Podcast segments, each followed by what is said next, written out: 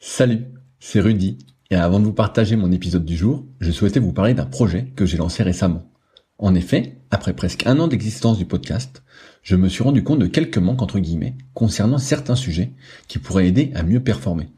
N'étant évidemment pas un expert dans la pratique du kayak, je suis toutefois depuis plus de 20 ans dans le milieu de la musculation, et c'est pourquoi je souhaite vous partager mes meilleurs conseils en rapport avec le kayak. C'est pourquoi j'ai réalisé une formation gratuite à destination des kayakistes et séistes motivés en quête de progrès. Dans cette formation gratuite, je vais vous partager des conseils techniques avec vidéo à l'appui sur certains exercices phares en musculation que vous pratiquez déjà. Je vais également vous partager des conseils alimentaires et notamment sur comment prendre de la masse utile, mais aussi sur comment éviter au maximum les blessures au dos et aux épaules si fréquentes pour beaucoup. Enfin, je vous partagerai ce qui est pour moi un trait de caractère indispensable à cultiver pour aller encore plus loin parce que votre réussite ne dépend que de vous. Si vous êtes intéressé par cette formation gratuite, cela se passe directement sur le site www.secretdukayak.org en renseignant votre email dans la petite pop-up présente sur la page d'accueil qui apparaît moins de 5 secondes après que vous soyez dessus.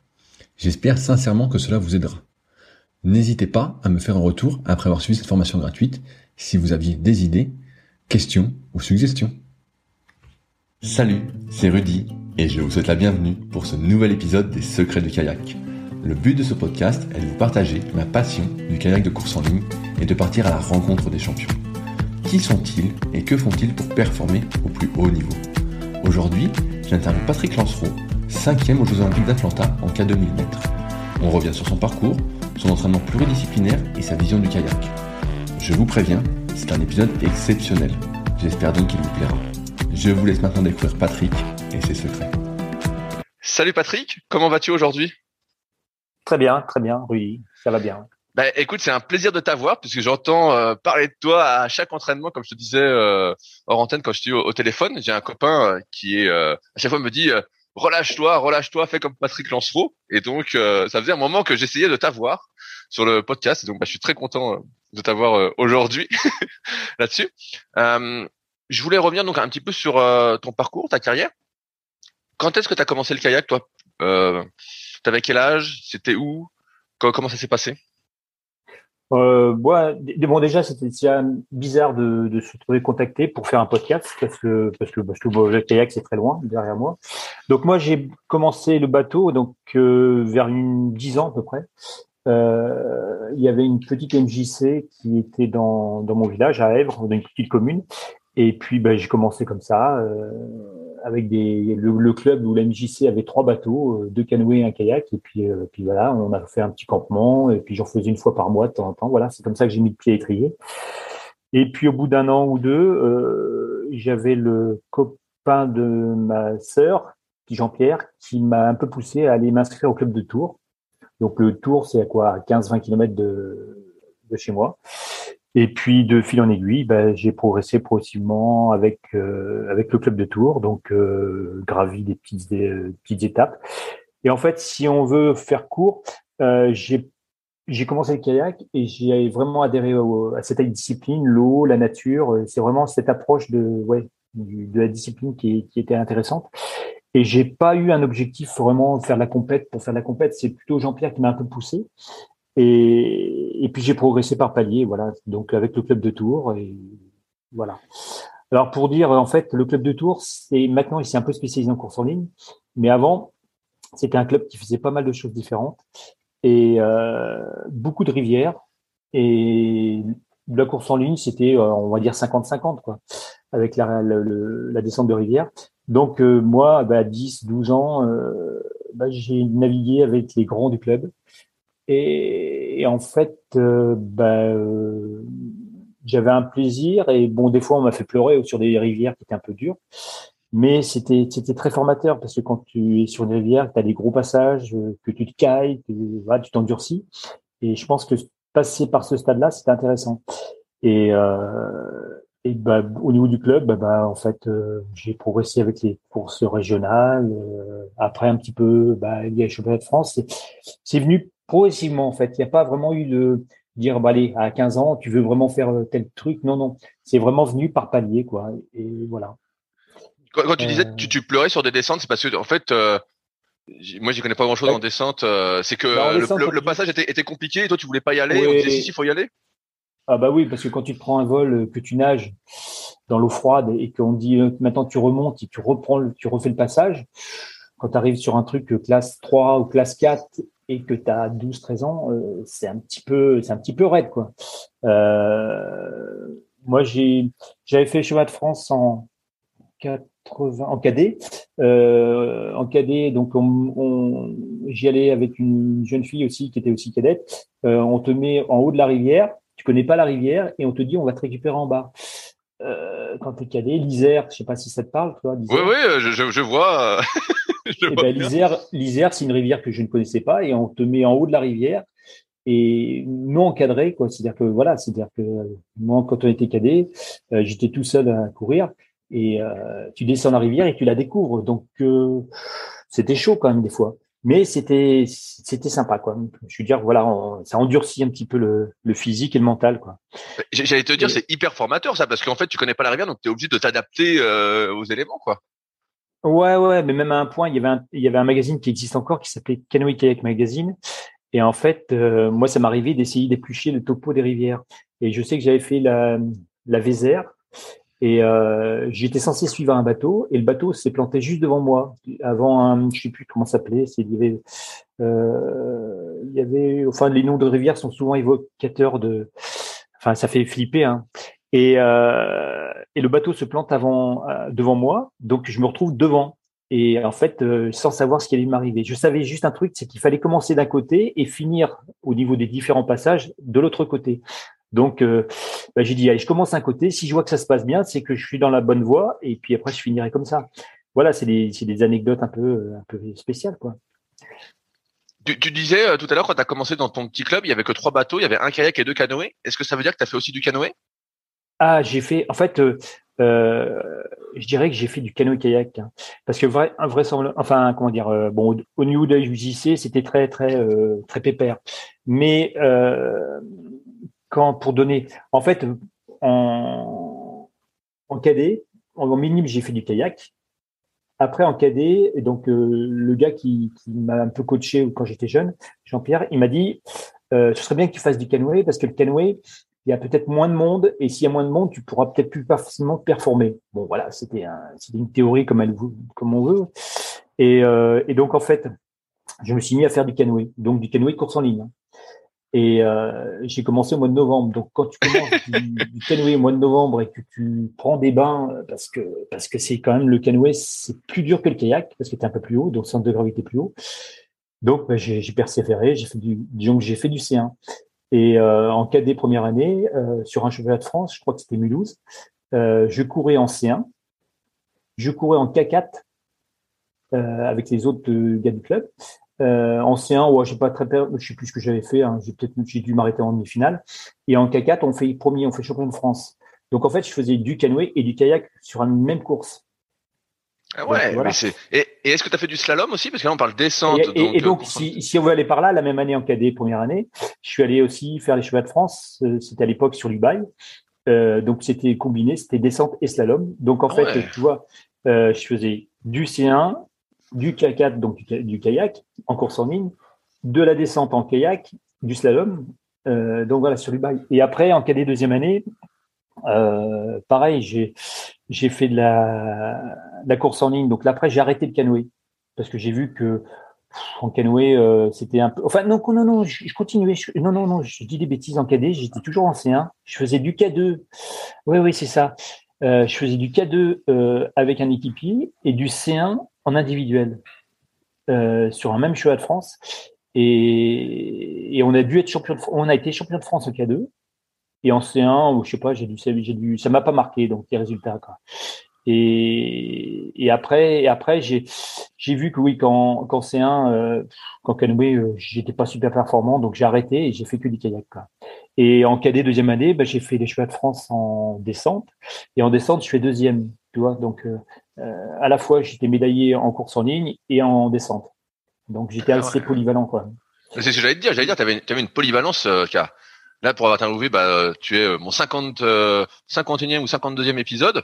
Euh, franchement, tu as une polyvalence assez incroyable. Hein. Là, slalom, descente et canoë. Il y, a slalom, descente et kayak, course en ligne, mais rajouter le canoë. Ouais, ouais, mais en fait, c'est pour ça, c'est pour ça qu'en fait, je pense, je fais partie des gens qui ont fait un peu le tour de la, discipline et encore, il y a, il y a d'autres trucs. Hein. Ben, j'ai fait un peu plus tard, quand j'étais plus vieux, du kayak polo en championnat de France. Euh, le kayak de mer, je l'ai essayé, mais vraiment sur le tard là, quand j'ai arrêté le bateau après. Euh, mais c'est vrai que le canoë kayak c'est super riche. C'est-à-dire qu'en fait, on, est sur un milieu déjà naturel. Euh, on a une accessibilité, donc c'est vraiment une activité qui est euh, qui est très formatrice, qui est plaisante. Enfin, je veux dire, euh, moi j'adore. Enfin, j'ai adoré. J'adore plus parce que j'en fais plus, mais j'ai adoré et ça m'a énormément apporté. Et donc oui, pour en venir au niveau de mon historique, donc quand cadet, ça devait être en cadet deuxième année, ça devait être en 1982. Euh, donc euh, je faisais à la fois de la descente et de la course en ligne. Après, en 83, je crois que c'était 83, donc junior première année. Euh, je pense que j'étais remonté un peu comme une pendule et donc en junior première année, je me retrouvais, je pense, à peu près dans les deux, trois meilleurs juniors. Mais euh, bon, il y en avait un qui était vraiment au-dessus du lot, qui faisait l'individuel. Et, euh, et en fait, euh, j'étais techniquement difficilement associable avec les Pourquoi? Parce que en fait, euh, j'avais un gros physique. Euh, physique dans le sens euh, condition physique, hein, pas physique. Ouais, mais de, de, de, ta, de ta légende, ce que j'ai entendu, tu avais une capacité aérobie, tu avais vraiment une caisse importante. Ben en fait, ce qui se passe, c'est que euh, pour moi, le kayak, c'était bon. Il y avait l'objectif de compète, mais sans vraiment vraiment dire je veux faire tel truc euh, à tel moment. C'était vraiment j'avais un plaisir de naviguer. C'était c'était un, une passion, un besoin quoi. Et euh, et donc euh, quand j'allais au lycée, j'habitais à peu près à 10-15 km du, lycée. Donc j'allais de chez moi en vélo au lycée. L'autre millier deux. Euh, je j'allais courir 10 bornes, je me douchais rapidement et le soir, j'allais au club en, en, vélo toujours, naviguer et je rentrais chez moi. Donc euh, il y avait des jours où je me tapais 25 bornes de vélo, 10 bornes de course à pied et une séance de bateau en plus. Donc quand quand tu as euh, 16 17 enfin 17 17 17 ans, je veux dire je pense que voilà, tu tu donnes de tu donnes à ton corps une grosse condition physique, des grosses capacités peut-être euh, ouais en, au niveau aérobique quoi. Et euh, par contre, techniquement, en fait, euh, j'étais dans aucune structure. J'ai juste la structure club. J'avais pas vraiment d'entraîneur. C'est-à-dire que voilà, il y avait des gens qui me coachaient un petit peu, mais c'était, il y a pas vraiment, c'était pas structuré comme ça l'est au niveau des clubs. Et donc techniquement, j'étais pas pas si génial quoi. Enfin, je vois les photos maintenant, je me dis putain, mais comment je pouvais avancer en pagayant aussi mal quoi.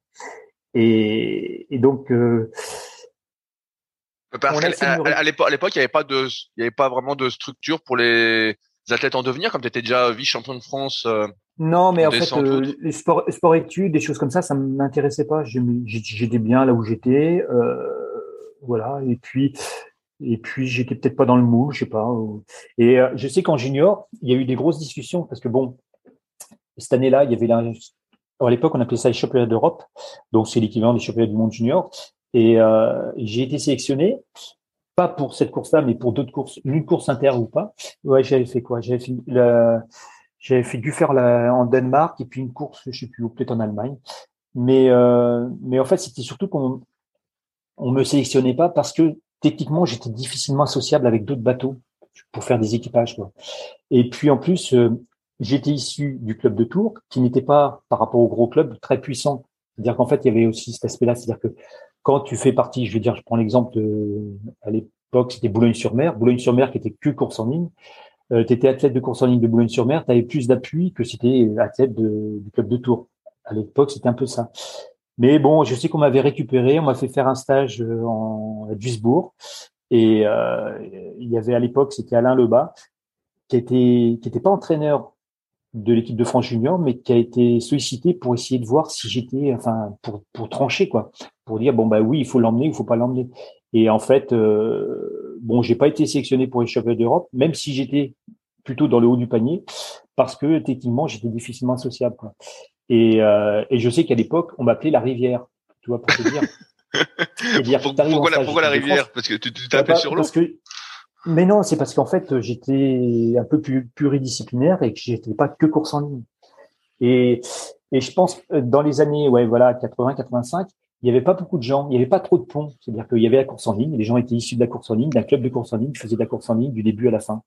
Euh, les gens qui étaient dans des clubs où ils faisaient la descente, ils faisaient la descente. Et, euh, et en fait, c'était des mondes qui se côtoyaient pas tant que ça.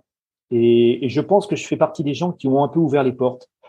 Et après, il y a eu d'autres personnes. Il y a eu, euh, bah, des gens comme comme Sabine euh, Il y a eu comment Babac, qui lui était issu d'un club de descente de Strasbourg et qui qui a fait de la course en ligne, qui a fait une belle carrière. Il y a eu aussi Pierre Lubac. Et Pierre, en fait, on s'est retrouvé un petit peu en même temps. C'est-à-dire que lui, il était issu de, de, la descente, du club de Tournon. Et puis, euh, et puis elle se mettre à la course en ligne et puis puis voilà et puis à la fin on s'est retrouvé à faire à finir enfin moi j'ai fini ma carrière avec Pierre quoi donc c'est ce que j'allais dire justement est-ce que comme tous les deux vous veniez de la descente est-ce que le, le K2 s'est fait euh, plus facilement? L'association s'est fait facilement? Pas du tout. Non non non c'est pas du tout le c'est pas le fait de notre passif qui a fait qu'on a fait un K2 c'est pour d'autres raisons quoi.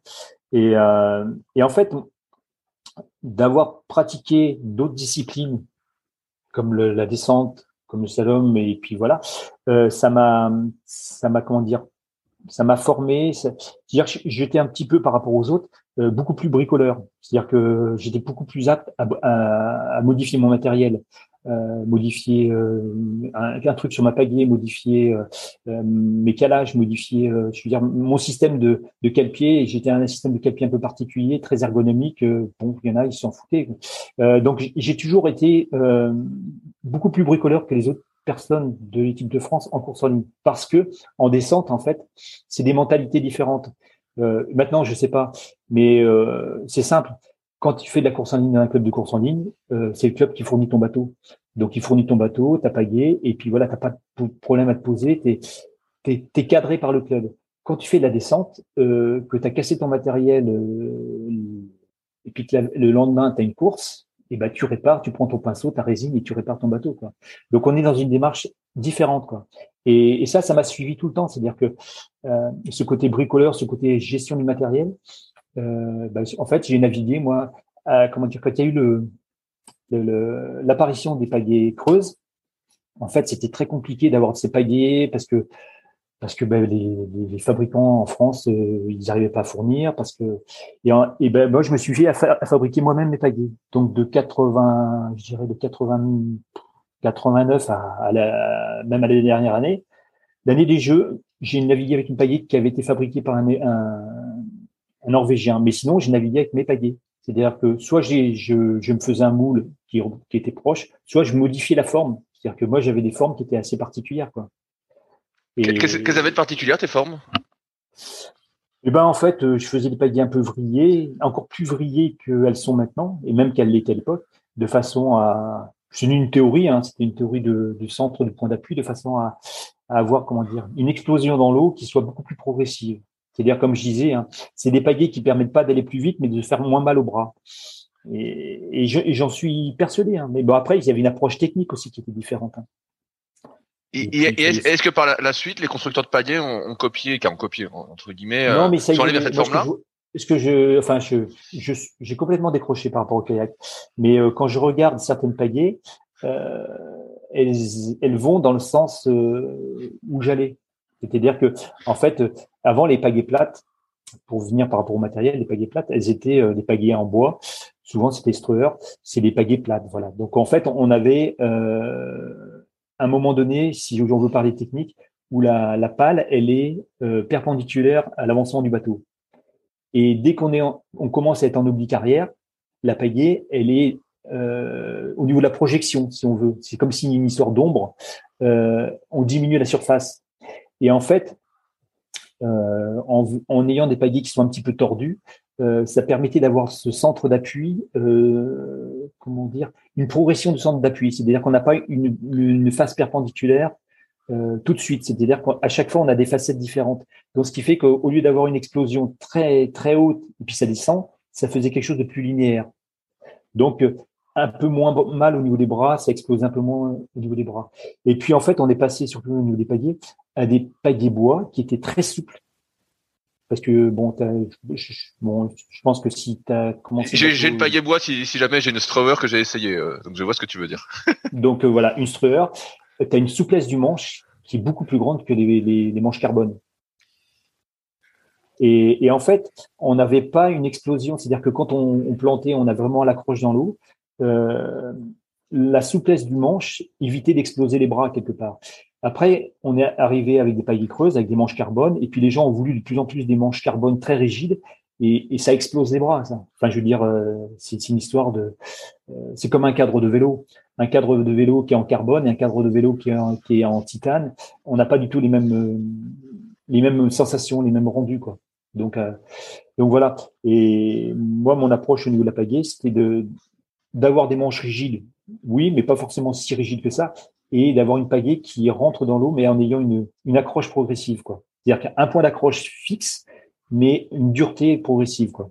Donc c'est pour ça que j'avais fait des pagaies un peu particulières, quoi. Et tu vois, je, continue là-dessus. Est-ce que ça veut dire qu'aujourd'hui, tu vois, j'ai vu beaucoup de kayakistes de haut niveau qui ont les épaules un peu fusillées euh, avec la pratique du kayak. Est-ce que toi, ça va à ce niveau-là? Bah, ça va, non, j'ai pas trop de pathologie euh, due au haut niveau. Euh, c'est peut-être dû aussi euh, à ma façon de pratiquer le kayak. Hein. C'est-à-dire que euh, bon, on me l'a reproché, je pense, mais j'étais pas trop un adepte de la musculation. J'étais plutôt un adepte du, de la sensation de ce qui se passait dans l'eau, quoi. même si en junior j'étais avec une comment dire une technique, pour, enfin je dirais pourrie, oui, une technique qui n'était pas vraiment géniale euh, j'ai progressé. Mais l'objectif, c'était de, de, vraiment sentir ce qui se passe dans l'eau et puis de mettre le maximum de rendement euh, musculaire. C'est-à-dire que si j'ai une capacité, je sais pas, à soulever euh, 90 kilos, et ben si j'arrive à mettre 80% de, de ma puissance musculaire, c'est peut-être mieux que quelqu'un qui soulève 120, 130 kilos et qui est capable d'en mettre que 50 kilos, 50% dans dans son manche de paillet, quoi. Donc c'est pour ça qu'en fait le toucher d'eau, pour moi, c'était super important à l'époque. Quand tu dis le toucher d'eau, justement, c'est un sujet que je voulais aborder avec toi.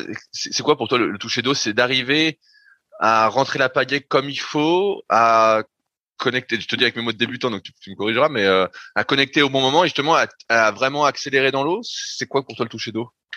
Bah, en fait, euh, déjà, il faut comprendre que le, kayak, enfin bon, ça pour euh, quelqu'un qui fait du kayak, il, le comprend bien, c'est que le point d'appui, il doit être fixe. Donc tu mets ta pagaie dans l'eau, il doit être fixe au maximum. C'est un point fixateur et ton bateau doit aller au-delà de ce point fixateur. C'est-à-dire que si ta pagaie vient vers toi, c'est pas bon. C'est pas la pagaie qui vient vers soi, c'est le bateau qui va vers la pagaie. Tu vois l'image? Tout à fait. Et donc en fait, euh, je sais que euh, on reviendra un peu sur mon, mon historique, mais il y a, y a, une course que j'avais faite et c'était avec euh, Olivier Lazac et on, on avait pété des chronos sur 500 là, en K2 et moi je disais mais j'avais l'impression de faire du saut à la perche. C'est-à-dire qu'à chaque coup de pagaie, je plantais ma pagaie et je passais par-dessus mon point d'appui. C'est-à-dire que, imagine, c'est ça, c'est-à-dire que tu, tu, tu, es face à une perche, tu plantes ta pagaie et puis tu passes par-dessus ton, ton point d'appui. Donc en fait, il faut trouver la technique. Après, ça dépend des sensations qu'on a, du point d'équilibre qu'on a dans le bateau, de, enfin, il y a plein de choses. Mais que lorsque l'on met la pagaie dans l'eau, c'est vraiment un point fixe.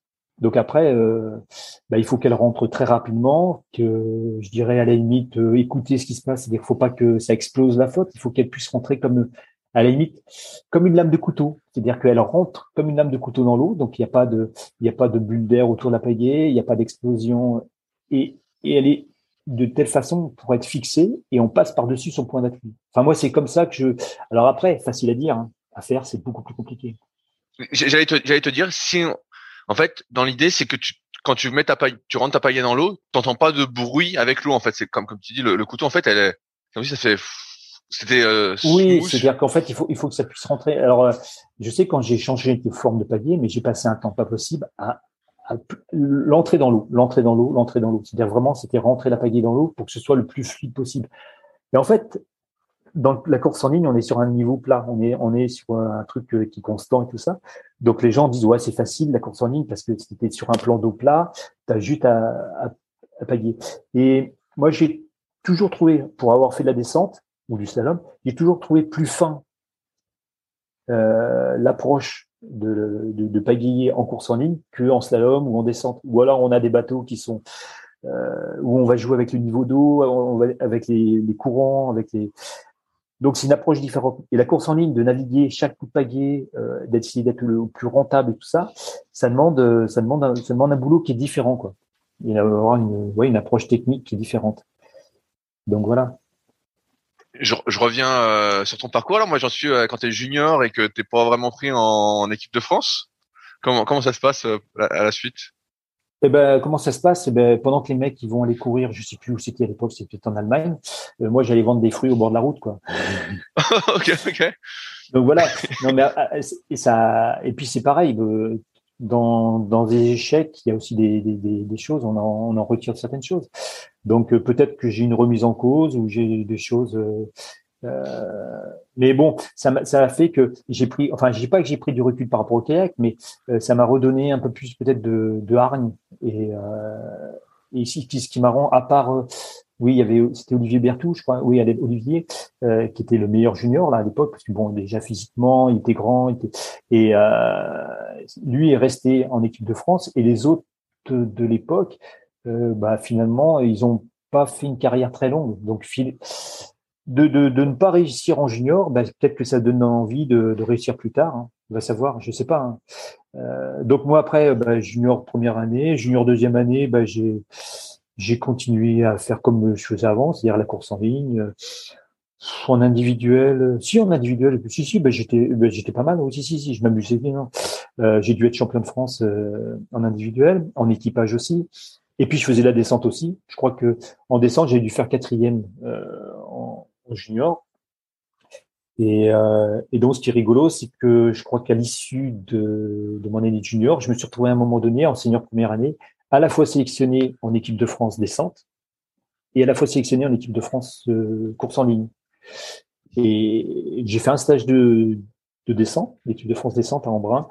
Et puis après, je suis allé voir le, le responsable des équipes de France. J'ai dit bon voilà, je, je peux pas faire les deux, c'est pas possible.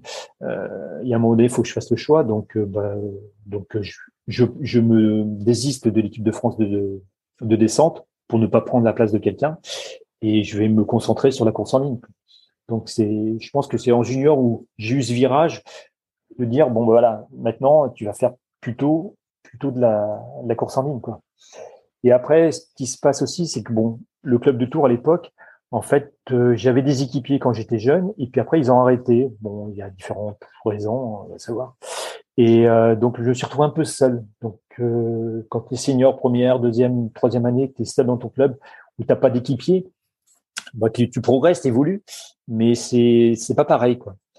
Et, euh, et en fait, donc comme je disais tout à l'heure, je j'ai eu la sensation de progresser techniquement, physiquement, enfin techniquement par palier.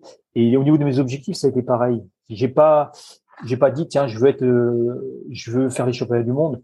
Euh, le kayak c'était comment dire? C'était c'était un mode de vie c'était euh, euh c'était un plaisir de naviguer. Tu as, as, la sensation que ce soit en course en ligne que ce soit en descente.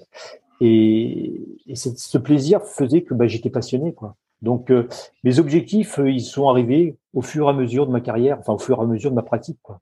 Tout à l'heure tu, tu parlais je te rapidement tu parlais de hargne quand tu n'avais pas été pris c'était la hargne de performer quand même à ce moment-là ou pas? Ouais, peut-être. Enfin, il y a une forme de déception, puis après une, une envie de, de revenir, euh, de revenir, mais mais pas forcément avec l'objectif de dire que je veux aller au championnat du monde. C'était comment dire C'est il y a des gens qui à 15 ans disent voilà, je veux aller aux Jeux Olympiques, c'est le truc que je veux faire. Euh, moi, je naviguais et puis après, il y avait des gens qui étaient en, équipe A. Je les regardais, euh, je les regardais comme des mentors, quoi. Mais sans pas forcément dire, euh, allez, je prendrai ta place, quoi. J'étais le plaisir de naviguer, de performer. Euh, en junior, ouais, je crois que c'était en junior pour dire aussi. Euh, J'étais, je crois, à un moment donné, triple champion régional. Donc, c'est-à-dire à la fois en slalom, en, en descente et en course en ligne. Donc, c'est rigolo comme truc quand même. Et, et puis après, et après, comme je l'ai dit, en senior première année, là, je me suis quand même plus orienté vers la course en ligne. Donc, euh, je faisais encore un peu de la descente. Mais bon, j'ai navigué plus avec. Et c'est peut-être là où j'ai progressé techniquement. C'est-à-dire que tu t'interroges, tu te dis, bon, voilà, faire avancer le bateau, etc. Euh, avec les moyens que j'avais. Et, donc, j'étais en équipe, ce qu'on appelle équipe B ou équipe espoir à l'époque. Euh, C'est-à-dire qu'en fait, tu navigues, tu fais des stages, tu fais des complémentaires, et puis euh, tu fais partie du réservoir, mais, voilà, c'était comme ça. Et mais je faisais partie un petit peu des, des, vieux entre guillemets parce que tu as 22, 23 ans et puis tu navigues avec des mecs qui ont 18 ans quoi en équipe B.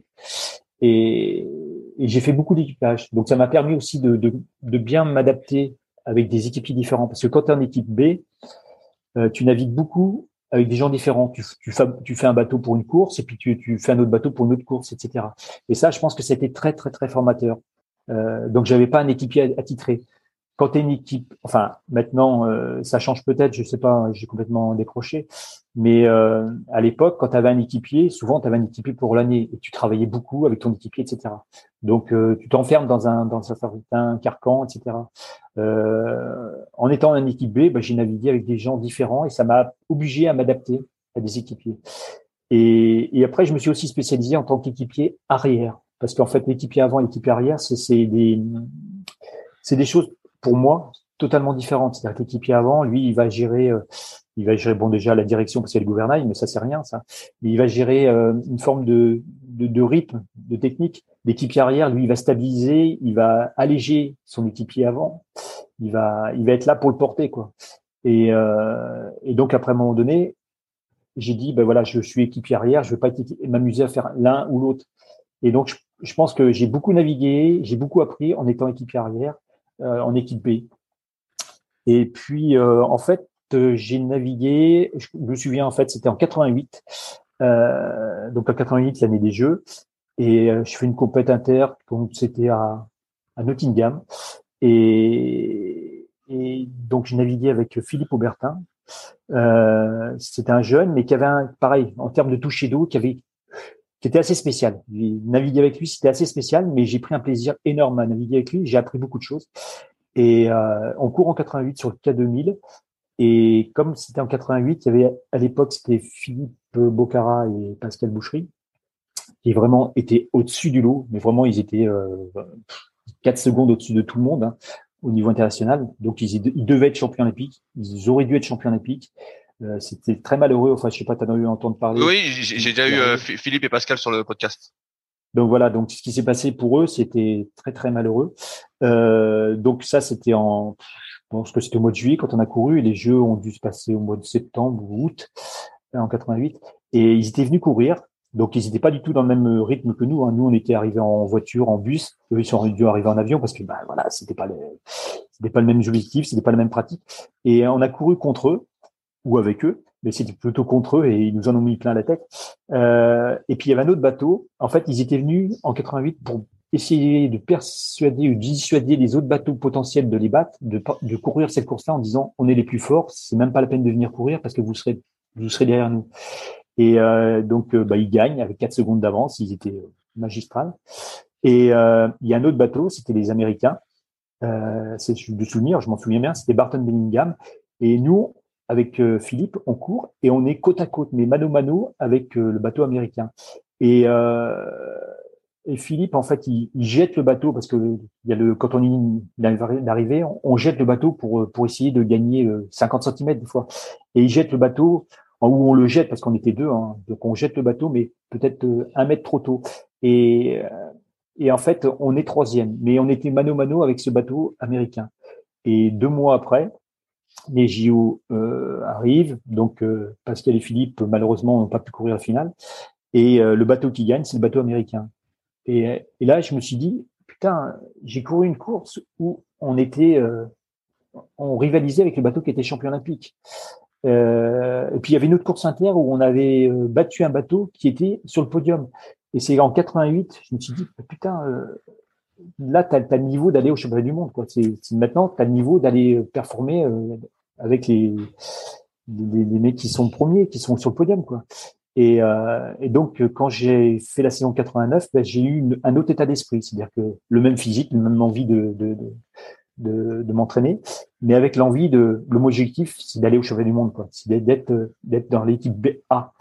Et donc, ben, en 89, eh ben, euh, il y avait un système de pige particulière. Moi, je, je ressortais psychologiquement d'un, d'une rupture amoureuse, donc j'en avais pris plein la gueule.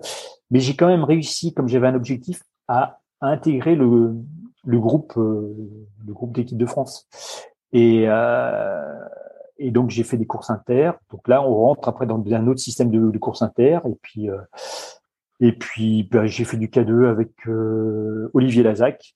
Et sur 1000 mètres, on, bah, on avait fait dans les cinq meilleurs bateaux, je sais plus, sur une course en Belgique. Et puis en cours à Paris, ça s'appelait Choisy-le-Roi. Toi, ça ne te parle pas, mais c'était la course, euh, c'était une grosse régate inter à l'époque. Et puis on court et on gagne. On gagne. Et en plus, on bat un temps qui a jamais été battu pendant moins cinq ans. Je veux dire que, je, m'en souviens bien, c'était une 28-93. Donc, euh, je sais pas si ça te parle, toi, une 28-93. Ouais, ça, ça me parle bien, je vois. Donc voilà. Donc en fait, en K2, on, on, on passe ce, ce, temps. Et puis, euh, c'est surtout qu'en fait, il y avait, euh, il y avait une osmose entre tous les deux. Et euh, on ne sait pas pourquoi ça réussissait, mais on était petits cons, quoi. Ça, ça, ça marchait. Et puis on était peut-être un peu ingérable aussi, mais bon voilà. Mais ça, ça fonctionnait, c'était très fort. Quoi. Bon, au chevet du monde, on n'a fait que huitième. Hein, voilà, on a, on a, ça, n'a pas fonctionné comme il fallait. C'est, mais bon voilà. Mais c'était une, expérience très importante. Et comme m'avait dit un, un ancien de l'équipe A, il m'a dit maintenant que tu es rentré en équipe A, le plus dur c'est d'y rentrer. Après, euh, voilà, une fois que tu as fait tes preuves, euh, psychologiquement, tu as plus de facilité à y rester parce que parce que tu fais des performances, tu as plus confiance en toi et voilà. Et puis après, ça s'est engrangé euh, 89, 89, qu'il y a eu 90. Euh, bon, après j'ai fait différents bateaux et puis euh, toujours toujours en tant qu'équipier. Voilà, j'ai jamais revendiqué ou eu les capacités de naviguer en individuel. C'est toujours en Est-ce qu'à ce moment-là, tu étais encore à Tours? Parce que tu disais qu'à Tours, tu étais tout seul pendant euh, un, deux, trois ans. Est-ce que tu es resté à Tours encore durant ces années-là? Ah, J'ai toujours été euh, fidèle au club. Hein. C'est-à-dire que voilà, c'est le club qui m'a formé. Et donc, euh, je suis toujours resté fidèle au club. Euh, après, j'ai déménagé. Euh, j'ai toujours été inscrit. J'ai toujours pris ma licence au club de Tours jusqu'à la fin. quoi. Donc voilà, il y, y, avait une reconnaissance du ventre. Après, j'ai navigué. Je suis allé à Lille pour me rapprocher un peu d'Olivier Lazac, pour me, pour m'entraîner avec lui parce que c'était un bon sparring partner. Euh, ensuite, je suis venu m'installer en Auvergne, euh, donc parce que bon, voilà, par amour, j'ai rencontré ma femme euh, et puis je me suis installé en Auvergne. Je m'entraînais tout seul en Auvergne, mais j'ai toujours été resté fidèle au club de Tours. Quoi.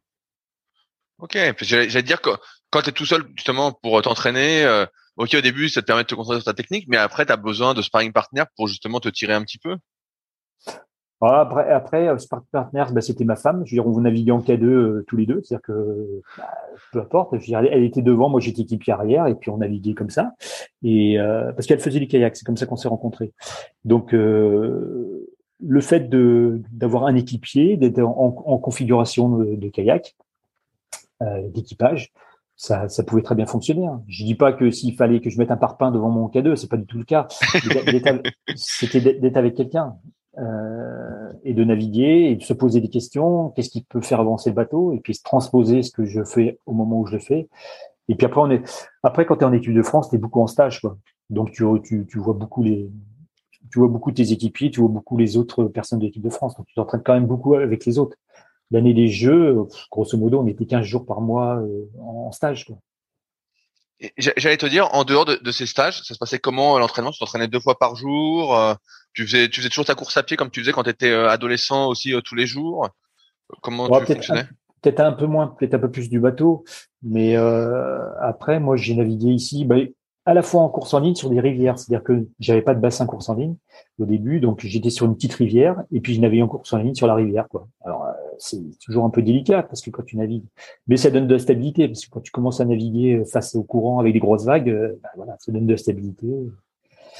Et j'étais bien content de retrouver du plat des fois. et puis en fait, il y a aussi un autre truc, c'est-à-dire que euh, dans les années 90, ouais, c'est en 90 j'ai fait le marathon de l'Ardèche et, euh, et donc ça, j'adorais quoi. Je veux dire, faire le marathon de l'Ardèche, pour moi, c'était comme faire un cheval du monde quoi. Donc j'ai navigué avec des équipiers différents. J'ai navigué pas mal avec euh, Antoine Gocci, euh, qui était lui ici de la descente. Donc ça fait une association un peu bizarre. Hein. C'est-à-dire que lui était, euh bah, il, était, il a été champion du monde en, en, en, en descente.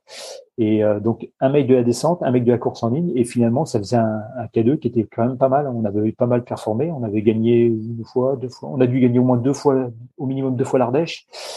Euh, on avait fait les chevaliers du monde de marathon aussi, en K2. Donc, euh, donc c'était ça aussi, c'était une bonne expérience, quoi. Euh, et puis bon, voilà, je me suis entre guillemets spécialisé en tant qu'équipier, quoi. Là, là, quand j'entends, c'est beaucoup de, de, disciplines qui sont un peu longues. Tu parles qu'avec marathon, les gorges verdèches. Tout à l'heure, on parlait de ta capacité aérobie. Et pourtant, en course en ligne, tu étais sur du, même si tu en équipage, tu étais sur du, du 500 ou du 1000 Oui, oui. Bah, bah, j'étais pas un, j'étais pas un sprinter. J'étais plus, je pense, sur, sur du long, quoi. Mais euh, le, le 500, ouais, c'est, c'est, c'est, pas du sprint. Hein. C'est, c'est pas comme le 200 mètres maintenant. C'était le 500, ça durait une minute, une minute trente. Euh, tu joues sur des capacités. En fait, mes capacités physiques, si je m'interroge, petit gabarit, euh, j'étais euh, je fais un, un grosso modo 1m76. À l'époque, j'ai dû faire, je devais faire dans les 60, 73, 74 kilos. Grosso modo, je suis à peu près le même poids maintenant. Je suis pas devenu un gros sac. Euh, non, mais parce qu'en arrêtant le sport, tu peux devenir gros. Ça peut arriver. Comment... Ouais, je, je, pense que j'avais pas de, de, de, de, très grande, enfin, j'ai le, le, côté physique, cardio, etc. Je pense que là, j'avais un gros cardio. Musculairement, euh, j'avais pas forcément des aptitudes plus pour faire un, du long ou du court. J'étais, je pense, un peu polyvalent, ce qui fait que, ce qui fait que j'arrivais à m'en sortir un petit peu, euh, peut-être euh, aussi bien sur du, du marathon comme l'Ardèche que sur euh, sur des courses un peu plus courtes. J'allais te dire, avec toute ta, ta, ta polyvalence, ton parcours, est-ce que tu as fait aussi du K2 10 000 mètres? Je sais qu'à ton époque, il y avait pas mal, il y avait cette discipline-là. Est-ce que tu en as fait aussi? Ouais, je l'ai fait, je l'ai fait, mais je l'ai pas fait, je l'ai pas fait au niveau des chevaliers du monde. Je l'ai fait euh, sur des courses inter, je l'ai fait au, championnat de France, ouais, voilà, euh, au championnat de France. Euh, j'ai dû, avoir plusieurs médailles sur le, fond, quoi. Euh, mais j'aimais bien parce qu'il y avait un aspect. Déjà, il y a un aspect que si tu rates un truc, tu peux te, remettre euh, parce que tu as comment dire, toujours un échappatoire, tu peux, revenir recoller le, paquet de tête, même si tu es, à la rue. Enfin, il y a, y. Sur le fond, il y avait une, a une aspect stratégique. Euh, sur le marathon, il y a un aspect technique et stratégique, mais il y a aussi l'aspect matériel. C'est là où ce que j'aimais bien, c'est-à-dire qu'il faut vraiment euh, fignoler euh, euh, sa barre de pied, sa jupe. Enfin, nous, on avait fait des jupes Kawaii à l'époque, ça n'existait pas, donc on a été voir un constructeur, on avait fait de la couture, on avait fait des trucs.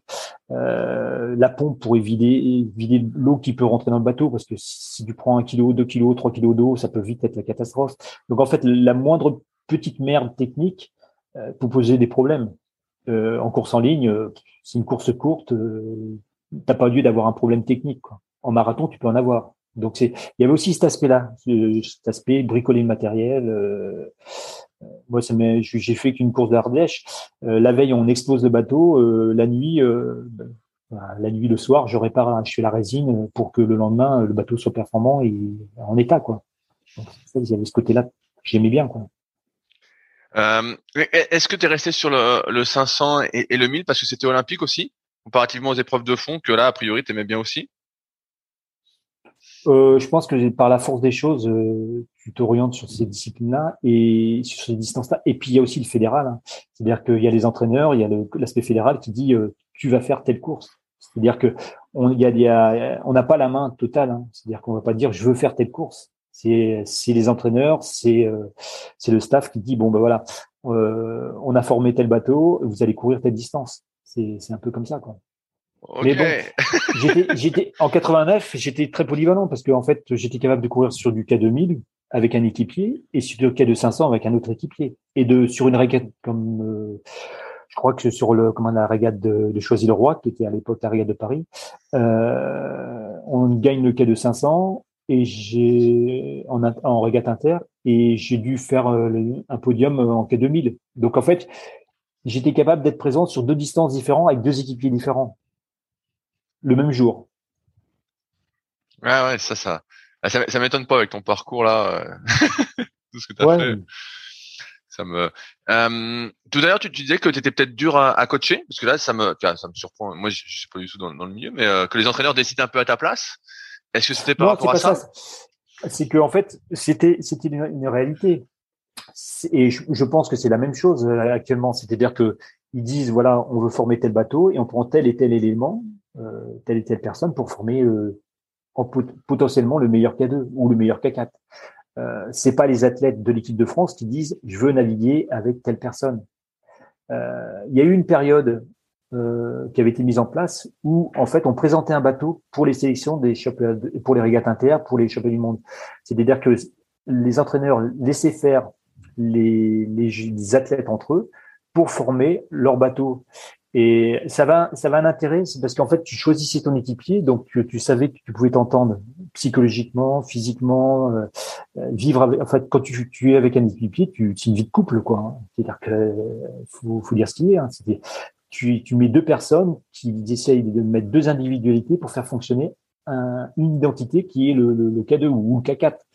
Et c'est ça l'alchimie, c'est de trouver deux personnes qui techniquement puissent s'entendre, qui soient très complémentaires et qui psychologiquement aussi s'entendent très bien.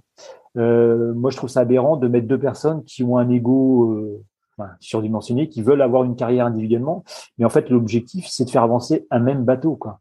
Donc, euh, il faut que les deux personnes, en l'occurrence, moi, c'était souvent le cas d'eux, euh, ne fassent qu'un. Quoi. Mais un dans le sens, euh, c'est-à-dire qu'ils mettent tout pour faire avancer le bateau euh, d'une seule identité. Quoi. Mais, mais ça, ça nécessite de t'entraîner beaucoup en K2 alors, avec ce coéquipier-là Pas forcément, pas forcément. C'est-à-dire qu'il y a une approche psychologique. C'est-à-dire que quand tu décides de, de, faire du bateau avec une personne, c'est parce que tu t'entends avec telle personne. Et puis, puis en fait, faire du K2, c'est, enfin pour moi, c'était donné quoi. C'est-à-dire que euh, il faut vraiment que tu, tu, tu, donnes dans le bateau, que tu que tu euh, que tu t'investisses. Et, euh, et après, bon, techniquement, il faut aussi être capable de s'adapter quoi. Ok. Je, je, reviens sur euh, ton parcours. Donc 91, euh, ça se passe a priori plutôt bien. Et après, bah, il y a la, les Jeux qui arrivent, Barcelone. Est-ce que, est-ce, que là justement c'était un objectif d'y aller, de participer? Est-ce que tu voulais y aller justement en K2 et euh, ça s'est pas passé comme tu voulais? Non, bah là en fait, euh, je dirais que euh, c'est pareil, c'est, au niveau fédéral, ça, ça, se dessine un peu. Donc moi, j'ai été un, un, à l'époque on était, euh, on était peut-être six à pouvoir faire potentiellement un, un, K4. Donc six, ça veut dire qu'il y avait deux qui restaient sur le carreau. Donc là, il y a une sélection, il y a la Fédé qui a, qui a investi sur en disant, ben, on va essayer de former le meilleur K4 avec ces quatre personnes-là. Et j'étais dedans.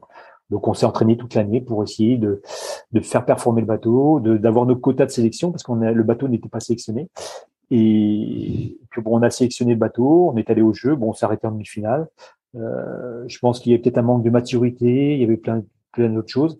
Et puis c'est plus compliqué. Déjà, arriver euh, à mettre deux personnes qui, qui, qui, forment le meilleur bateau, c'est-à-dire que ce que je disais tout à l'heure, qui techniquement, physiquement, psychologiquement, enfin, ils aient l'approche de euh, c'est réunir un couple de, c'est déjà compliqué, mais réunir, faire un couple de quatre personnes, enfin pas un couple, une, une famille de quatre personnes, c'est encore peut-être plus compliqué, quoi.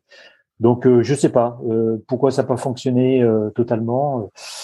Bon après on était peut-être ouais il y avait différentes choses. Hein. Bon on, notre parcours arrêté en demi-finale, mais c'était une très forte expérience. Hein. Déjà oui moi j'ai et puis bon les jeux on, en prend la mesure quand vraiment on y est quoi. C'est un objectif c'est une chose, mais c'est quand on y est on, s'en rend compte un petit peu de, ce que c'est les jeux, même si c'est une course comme les autres. Et comment c'était? Tu veux dire que c'était assez énorme en termes d'organisation, de monde? Bah, c'est parce que en fait, tu te retrouves euh, quand tu es euh, immergé dans le village olympique, tu te retrouves avec les, 10 000, athlètes euh, les meilleurs du monde dans toutes les disciplines confondues. ça fait, c'est spécial, quoi. C'est un village, c'est un village, c'est-à-dire que on se retrouve, c'est un, un, autre monde, quoi. Après, après ces Jeux de 92, est-ce qu'à ce moment-là, tu te dis, voilà, parce qu'en 88, tu disais, si j'ai bien retenu avec Philippe Aubertin, vous avez fait une bonne course, vous étiez au même niveau sur une course que les champions olympiques de 88. Là, en 92, fais un K4, ça se passe pas euh, comme tu veux, parce qu'en 80, pour 96, tu te dis, en sortie de 92, tu te dis, là, il nous faut, il faut qu'on fasse un K2 et qu'on performe, vu qu'on a, euh, on a peut-être le potentiel de faire quelque chose. Bah, en fait, ça, ça, ça vient, ça dépendrait. Enfin, moi, euh, c'est loin ça, tout ça. Moi, ça, ça, ça, ça, plus de 25 ans, ça fait un quart de siècle. Hein. Donc euh, ça oblige un peu à réfléchir, à réfléchir, à se souvenir. Euh, c'était qu'en fait, il y avait un système fédéral. Il y c'est pareil. Ce qui se passe aussi, c'est que il y a les athlètes qui changent, mais les, encadrements changent aussi. Et euh, tout, enfin, il y a un aspect politique qui est énorme. Et ce que je reproche un peu justement, c'est que avec le recul, on fait beaucoup, comment dire, on est très arithmétique. On, fait, on, donne des entraînements, on fait un système. Euh, si tu pagais à telle fréquence, tu mets telle puissance, et tu vas avoir tel temps. Mais en fait, pour moi, c'est pas ça. C'est-à-dire qu'il y a un aspect euh, bien-être de l'athlète. C'est-à-dire que l'athlète, il faut arriver à le mettre dans les situations la, plus confortable. Alors, ça peut être aussi confortable euh, sociologiquement, c'est-à-dire qu'il faut qu'il puisse avoir un boulot, qu'il se pose pas de questions, il sait qu'il il sait qu'il a qu'il a un revenu, euh, il a il a un confort matériel et qu'il faut qu'il donne tout pour le kayak. En fait, si tu fais une course, euh, que ce soit un cheval du monde ou euh, même n'importe quelle course, il faut pas dire euh, il faut qu'il donne 100%. Il faut essayer de mettre la personne pour qu'elle soit dans la meilleure état d'esprit, pour qu'elle puisse donner 100, 110%, 120% de ce qu'elle a. Et c'est ce qui va faire la différence, quoi. Et, le système fédéral, les athlètes, ils sont là pour une période, et tu as un encadrement qui change. Et à l'époque, euh, après 92, il y a eu un autre directeur d'équipe de France avec une autre équipe d'encadrement. et, et, ça, ça change aussi euh, le mode de fonctionnement, ça change aussi le, le, système qui a été mis en place. Et donc, euh, à l'issue de 92, de souvenir, euh, l'encadrement a dit voilà, euh, il y aura des piges de sélection, il y aura deux ou trois piges de sélection, donc qui se situeront, une, je sais plus, c'était au mois de mai, l'autre au mois de, au mois de juin, peut-être une au mois de mars. Et euh, les athlètes entre eux, vous faites votre sauce, vous, formez des bateaux, ou vous courez en individuel, ou, vous courez en K2. Et euh, il y avait une sélection pour le K2 500, une sélection pour le K2 1000, et puis il y avait des sélections pour le, les individuels ou le K4 qui étaient euh, les meilleurs K1 qui, qui sortaient de là. Et donc, euh, bah, c'était un peu la course à échalote pour dire, bah, il fallait essayer de dire, bah tiens, t'es athlète, est-ce que tu veux faire du bateau avec moi? Et puis psychologiquement, quand tu fais la démarche de frapper la porte d'un athlète pour dire, est-ce que tu veux faire du bateau avec toi, avec moi, c'est un petit peu, comment dire, euh, faire une demande. Euh, donc il y avait toujours un aspect euh, assez assez particulier. Les gens se cachaient un petit peu, ils disaient pas avec qui ils allaient s'entraîner. Enfin, et euh, c'est au moment des inscriptions euh, où on se retrouvait à, à, avoir des bateaux qui étaient formés. on le savait en cours de en cours de en cours de stage. Et donc euh, c'était aux athlètes de former leur équipage de K2 ou de choisir de, de courir en individuel. Et moi, comme je préférais l'équipage, euh, quand c'était mis en place, j'ai essayé tout de suite de, enfin, tout de suite. J'avais navigué avec un, un, gars qui était plus jeune que moi, qui, s'appelait Jean-Damien Liu, qui s'appelle toujours, j'espère bien, euh, double champion du monde junior, euh, petit gabarit, style 65 kilos, euh, 1m80, je veux dire, un coup de vent, il s'envole, mais qui avait un, qui avait une, un toucher d'eau, qui avait une, un rapport poids-puissance qui était énorme, quoi. C'est-à-dire que lui, euh, il jouait vraiment sur le toucher d'eau. Donc on a fait du bateau ensemble. Ça s'est plutôt bien passé parce qu'on a couru le K2, je crois que c'était le K2000. On a, enfin, on a, on a été sélectionné. Bon après, on, je sais même plus ce qu'on avait fait. On a dû faire une finale, mais bon, ça s'est arrêté là. Euh, et puis, euh, et puis après, toujours le même système de sélection, c'est-à-dire que tu formais ton bateau. Et donc l'année suivante, eh ben, j'ai j'ai demandé à, à, Pierre Lubac de si on pouvait essayer de courir en K2. Euh, lui avait essayé avec un autre gars, ça n'avait pas fonctionné, donc euh, bah, on a essayé. Et puis ça a plutôt bien pris. Euh, on, on, avait une, approche à peu près identique du bateau. On avait, et puis c'est comme ça qu'on a dû faire. Ben oui, on a dû courir en 94. Euh, c'était où en 94 C'était au Mexique. On a fait Duisbourg en 95 et puis les Jeux en 96. Donc on a fait trois années avec euh, avec Pierre ensemble euh, sur K2. Bah, tu vois là quand tu me dis tu choisis avec qui tu veux faire, ça me paraît mieux que euh, l'imposition euh, par d'autres, non? Ah oui, oui, moi je, je, suis plutôt pour ce système-là. Après, ça ferme peut-être la porte à certains types d'équipage, c'est peut-être. Mais bon, je trouve que c'est une démarche qui est beaucoup plus euh, saine humainement parlant. Et puis euh, voilà, il y a une volonté de, de naviguer ensemble. Et ça, c'est vachement important. C'est pour ça que je pense que euh, l'encadrement, c'est important euh, de mettre les gens dans, dans des bonnes situations, de mettre les bons individus entre eux parce qu'ils s'entendent bien. Parce que voilà, si on veut, euh, si veut, on veut que ça navigue bien, faut qu'il y ait une symbiose entre les deux personnes. Quoi. De quoi tu vivais toi à l'époque justement? Est-ce que justement tes arrières étaient un peu assurés pour que tu te concentres entre guillemets sur le kayak? Bon, en fait, euh, moi, j'avais un leitmotiv que j'ai toujours dit, c'est-à-dire que euh, je vivais pour le kayak et pas du kayak. Et, donc, euh, c'était vraiment, euh, c'était comme une religion pour moi le kayak. alors après, à moi d'essayer de trouver des systèmes qui me permettaient de vivre financièrement. Donc, le club de Tours où j'ai toujours été fidèle m'avait quand même pas mal aidé dans le sens où j'ai été pris avec des petits postes. Alors pour certains ça le parlera peut-être, mais c'était on appelait ça les TUC, travaux d'utilité collective. Euh, il y avait, euh, je sais plus comment s'appelait, euh, le contrat de qualif, le SIVP, des choses. En fait, c'était des petits contrats qui étaient mis en place par l'État, qui permettaient à des structures associatives de d'employer des gens pour pouvoir euh, s'occuper de l'encadrement. Euh, c'était c'était un peu au-delà du bénévolat, c'est-à-dire qu'en fait, je, moi, je m'occupais du club, c'est-à-dire que j'encadrais, j'encadrais les jeunes qui, voulait faire la compétition. Je pouvais aussi m'occuper d'encadrer euh, la section touriste. Euh, voilà, c'est-à-dire que j'étais financièrement, euh, ça me permettait d'avoir des petits, des petits contrats. Après, quand tu es en études de France, eh ben, tu es aidé aussi par la, la fédération, par l'intermédiaire du ministère de la Jeunesse et des Sports. Tu es aidé aussi par la région qui peut te, te, faire une bourse pour acheter ton bateau, euh, par le département. Donc en fait, les tout cumulé permettait d'avoir annuellement euh, un revenu qui me permettait de, de, vivre ou de vivoter quoi. Euh, j'avais un petit camping-car, enfin un camion que j'avais aménagé, et euh, bon bah c'était cool que j'allais j'allais avec mon petit camion sur les coupettes, euh, j'allais au club.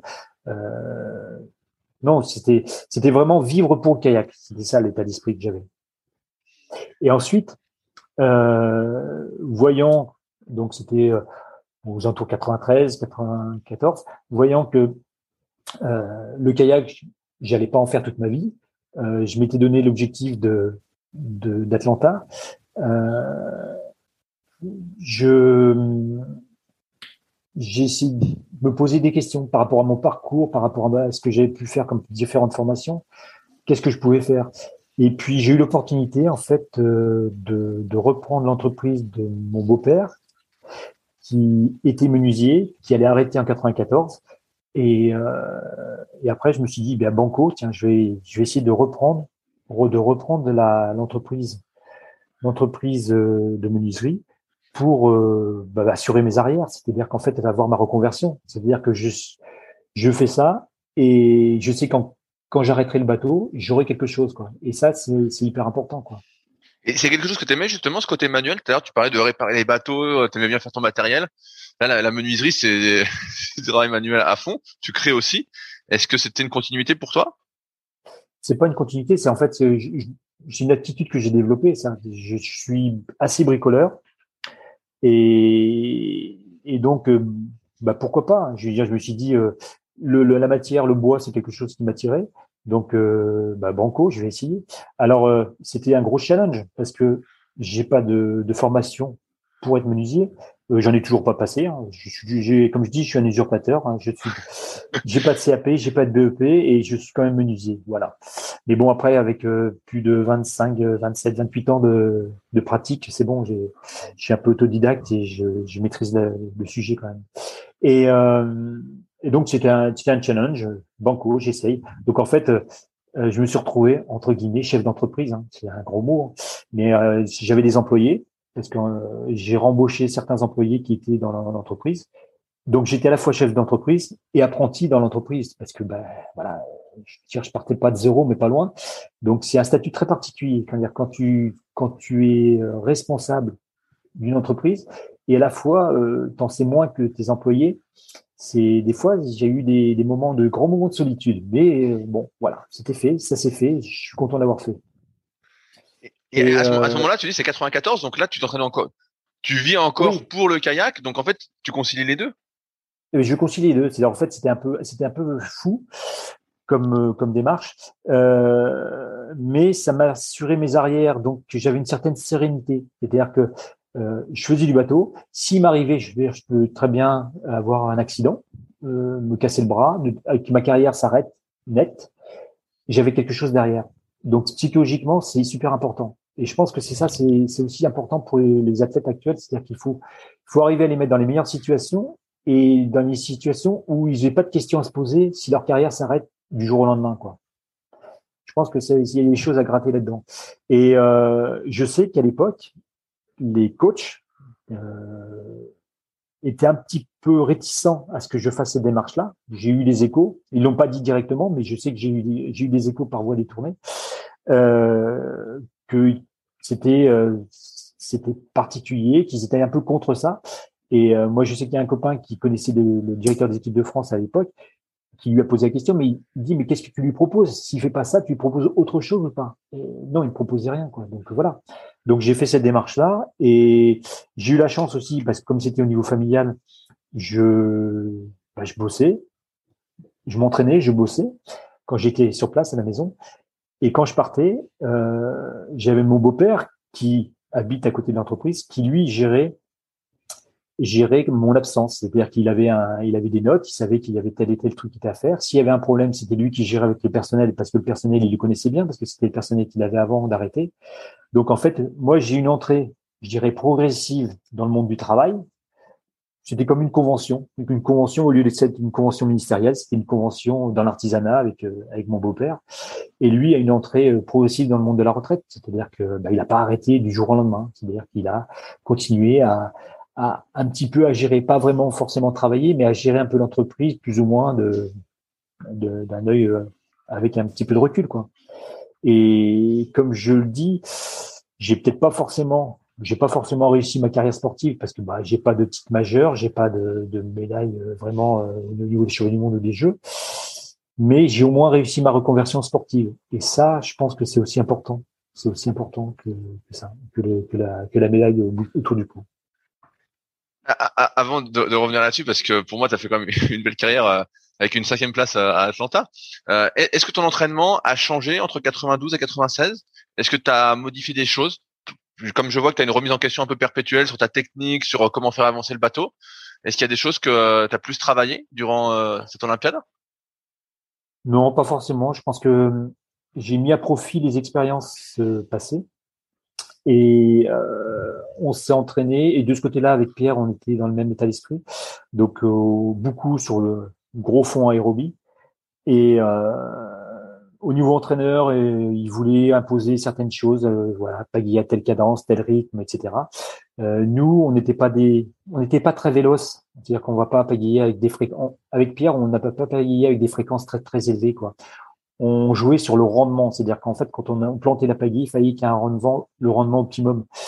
Euh, donc, on a beaucoup euh, fonctionné sur le sur le même, la même ligne de conduite, c'est-à-dire que c'est vraiment, il y avait l'aspect technique, il n'y avait pas euh, physique et technique.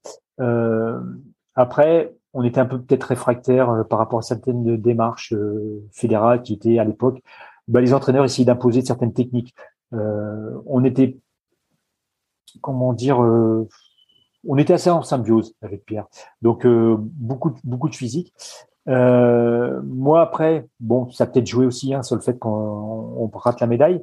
Euh, les périodes où j'étais à la maison, en fait, là où je m'entraînais, il n'y avait pas d'eau. Donc donc ben, je m'entraînais sur une machine à pagayer.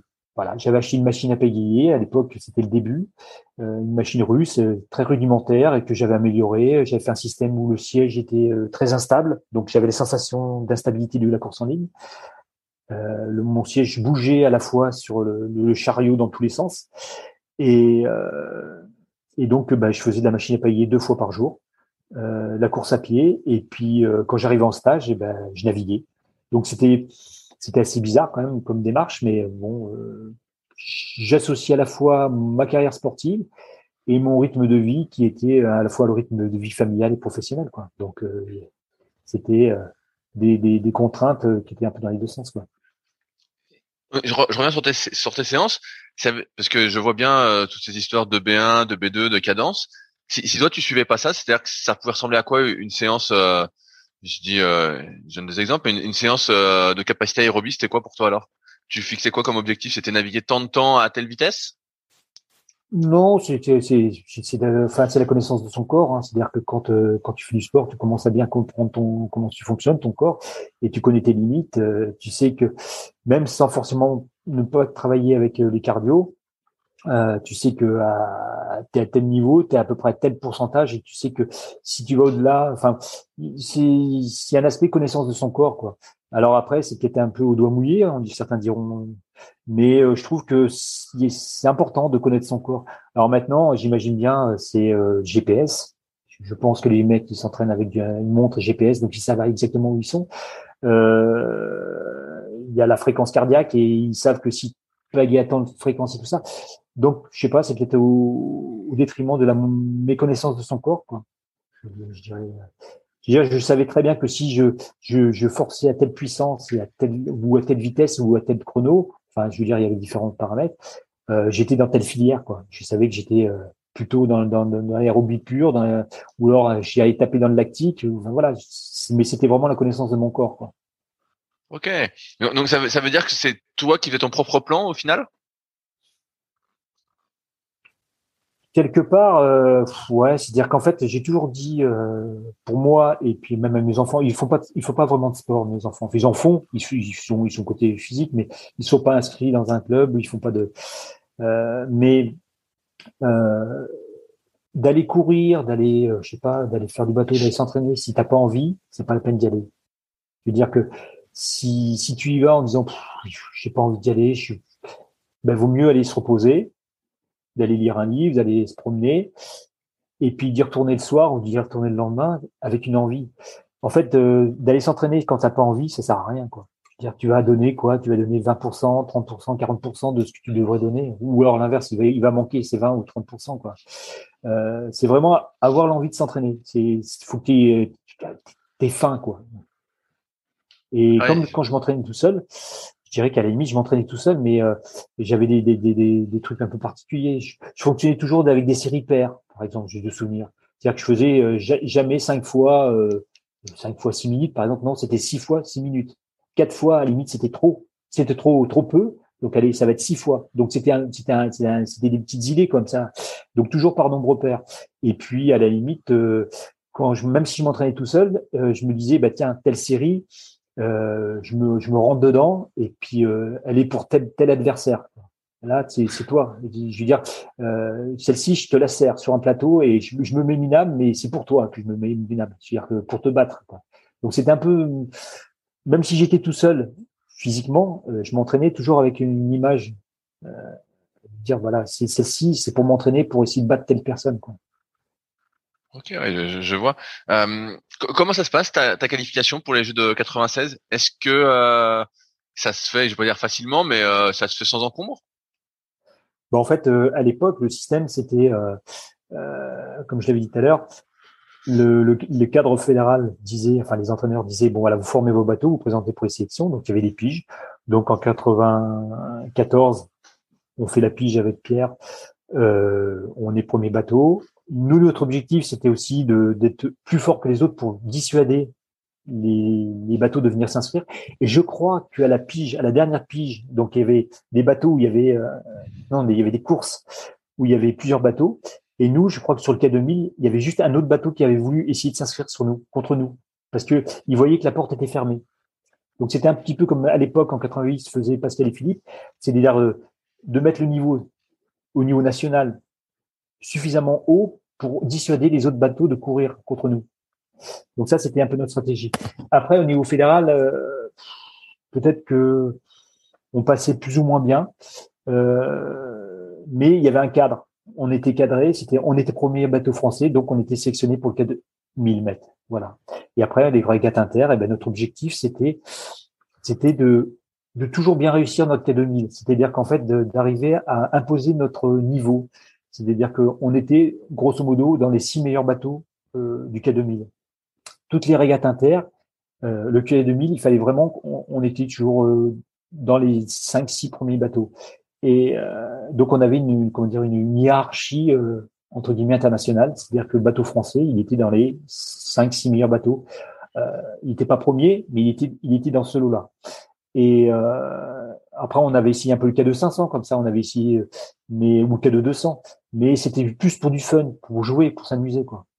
Et puis, euh, il y avait aussi en 96, à l'époque, il y avait une entreprise qui s'appelait Airplace. Euh, je sais pas s'il fonctionne encore. Euh, ça a dû être, euh, c'est lui modifié. Ils avaient essayé de fabriquer un bateau avec un architecte qui était propre à nous. Ça s'appelait le 007. Et c'était un bateau qui était ressemblé entre un bateau de course en ligne une planche à voile. C'est-à-dire qu'il avait l'avant de la course en ligne et l'arrière de la planche à voile, si ça peut te parler. C'est-à-dire que l'arrière était aussi, il partait en, comme un triangle. Ok, oui, je vois. Et en fait, ce bateau, il avait, euh, c'était un architecte naval qui avait lancé plusieurs formes et c'était le septième, donc on l'appelait le 007, normal, comme James Bond.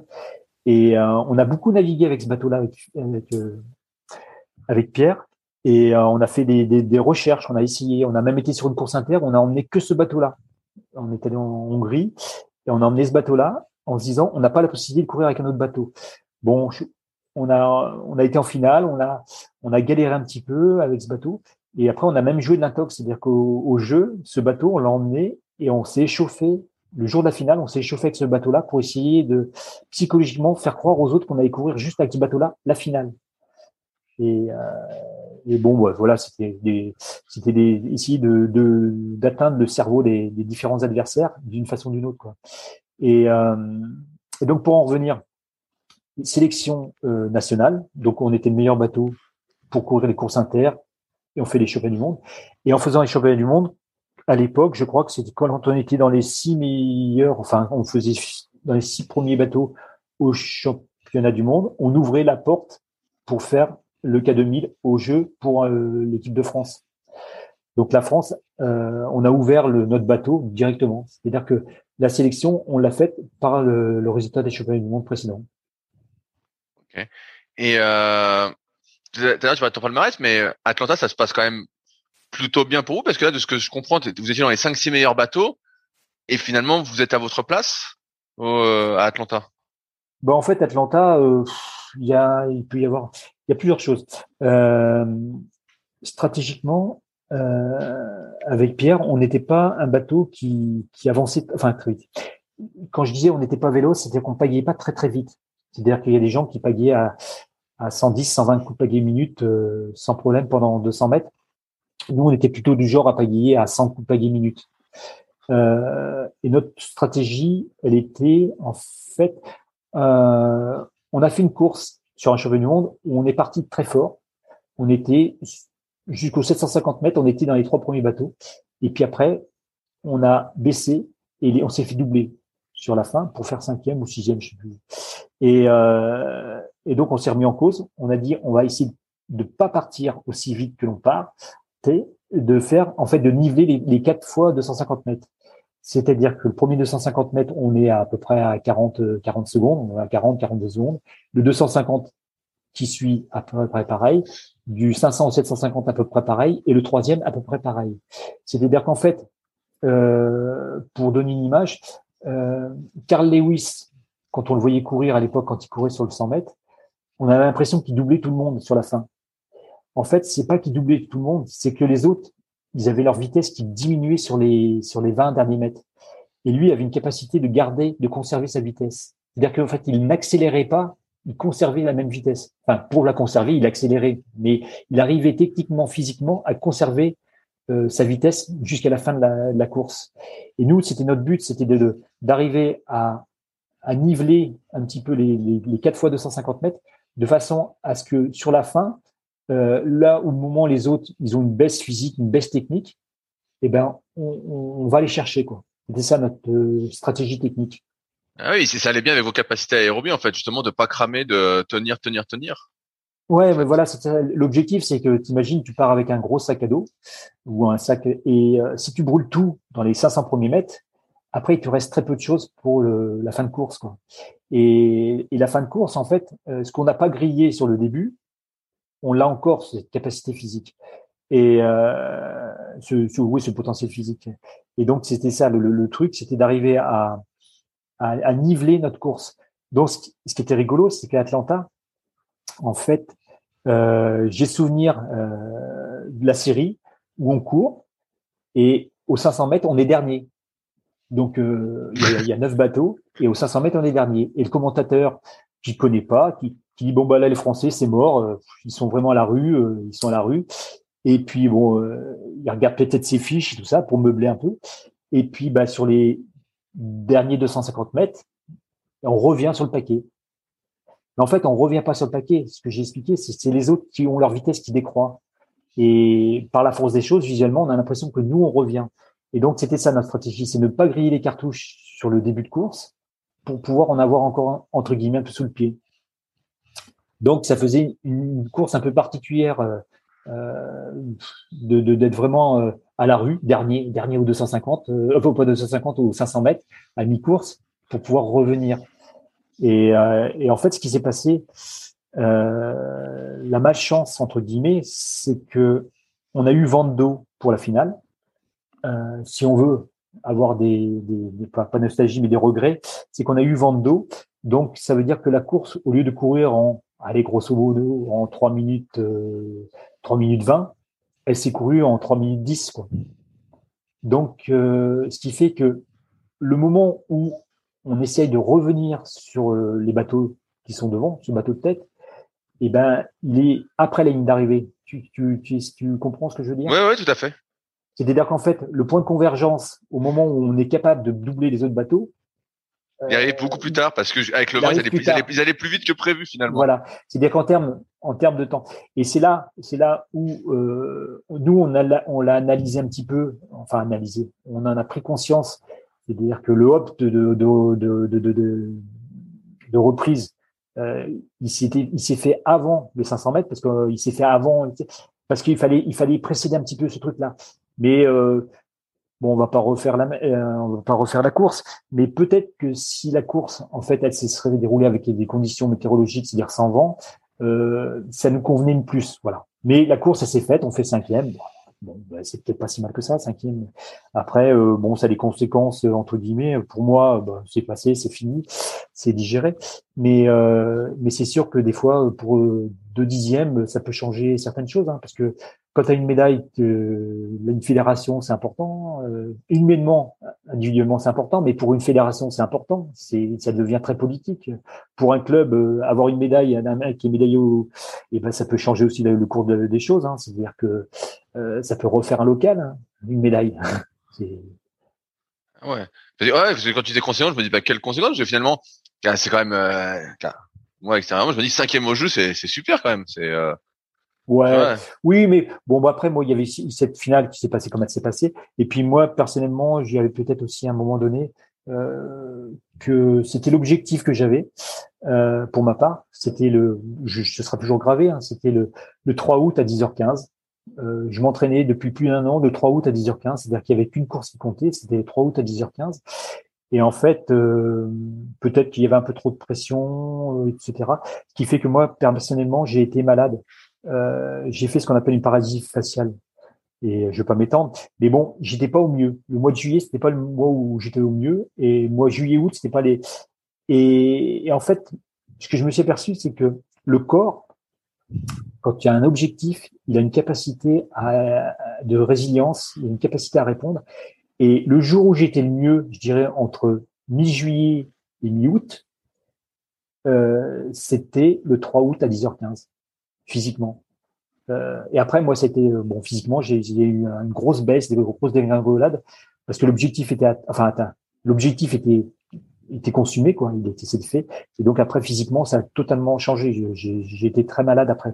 Mais euh, ce que je veux dire, c'est que par expérience, quand as un objectif, c'est important d'avoir un objectif euh, et ton corps se met vraiment tout pour réussir au maximum. Et bon, ben voilà, on a donné je pense, on n'a pas de regret. Pour ma part, j'ai donné euh, largement les 100% de ce que je pouvais donner le, ce jour-là à 10h15. Quoi. Comment ça se passe la suite de ta carrière? Est-ce que tu arrêtes au lendemain de ces Jeux? Oh oui, je, tu t'es décidé, donc euh, j'ai, arrêté. Euh, ah si, j'ai dû faire une course. Oui, j'ai arrêté en termes d'équipe de France. Donc ça, c'était, c'était pour moi, c'était programmé, c'était acquis. Euh, c'est pour ça que c'est important cette reconversion, de dire je, je fais du sport, c'est quelque chose qui me plaît, qui m'anime, qui me passionne, mais j'ai autre chose à côté. Et le jour où j'arrête, j'ai euh, j'ai un j'ai un boulot quoi. J'ai un boulot, j'ai j'ai un axe de vie qui est différent, mais j'ai un axe de vie. Donc ça m'a Comme justement, tu vivais pour le kayak, donc là, tu avais préparé ta, ta sortie. Est-ce que tu continues quand même à naviguer pour pour le plaisir ou pas du tout? Pas du tout. En fait, j'ai toujours des bateaux, j'ai toujours un K2, j'ai des bateaux, c'est des, des, ancêtres, hein, c'est des bateaux bois. Euh, j'ai toujours des pagaies. Euh, j'ai navigué un tout petit peu. Qu'est-ce que j'ai dû faire après? J'ai dû faire en 96. J'ai dû faire un championnat de France, ouais. Euh, puis c'était le dernier. Si, j'en ai fait un autre. À un moment donné, euh, je me suis remis à faire un mois de bateau euh, pour faire un championnat de France, euh, justement avec ce bateau un peu un peu bizarre que j'avais récupéré, qui ressemblait à une planche à voile. Et, et je crois qu'à l'époque, on avait dû faire deuxième en ayant fait en ayant fait 15 jours de bateau, me remettre à faire du bateau comme ça que j'avais arrêté pendant deux ans, quoi. Mais euh, non, j'ai arrêté et je regrette pas de. J'ai pas de nostalgie, j'ai pas de. Mais j'ai un j'ai un recul, c'est-à-dire que maintenant je vois techniquement les, euh, des choses. Euh, si j'ai arrêté le bateau aussi, c'est parce que géographiquement, je suis loin de tout club. Tout, euh, si j'avais été à côté de Tours, vraisemblablement, je pense que j'aurais mis toujours un petit peu mon grain, de, enfin mon grain de sel, dans le bon sens, c'est-à-dire que essayer de m'occuper de peut-être des jeunes ou moins jeunes, euh, pour partager quoi. Là, le fait est que bon, je suis pris dans la synergie du boulot, euh, je suis loin de loin de tout. Bon, voilà. Alors après, j'ai arrêté le bateau. Euh, comme j'aimais bien courir, bah, j'ai fait un peu de course multisport. Donc il y avait du kayak, de la course à pied, du VTT. en Auvergne, c'est super sympa. C'est un très beau terrain de jeu pour faire ce genre de trucs. Donc voilà. Puis après, le sport, bah, maintenant, j'en fais plus là parce que parce que j'ai pas le temps, parce que physiquement parce que physiquement. Euh, ah, t'as plus, plus envie de ce que je comprends surtout. oui, puis j'ai plus envie de me faire mal. J'ai, en fait, j'ai, vraiment l'impression que cette euh, partie de vie, c'était, euh, c'était, c'était bien. Je l'ai fait. Ça, c'est fait, c'est coché. Mais c'est, euh, c'est loin de moi. C'est, ça me, ça ne me correspond plus du tout. C'est-à-dire que je suis plus du tout dans l'état d'esprit et je suis pas du tout à, à pousser les gens à vouloir absolument faire du haut niveau et tout ça. Non, non, pas du tout. Il y a un côté pervers dans le haut niveau. je, je c'est pas ce que, ce que je retiens moi le, de mon expérience de kayak de 20, 15, 20 ans de, de kayak à un certain niveau, c'est que ça m'a permis de, de, je dirais, de, de rencontrer les gens, de, comment dire, de voir ailleurs. Il y a, y a, le, le kayak, ça m'a apporté plein de choses. Ça m'a permis de voyager, de voir des choses ailleurs.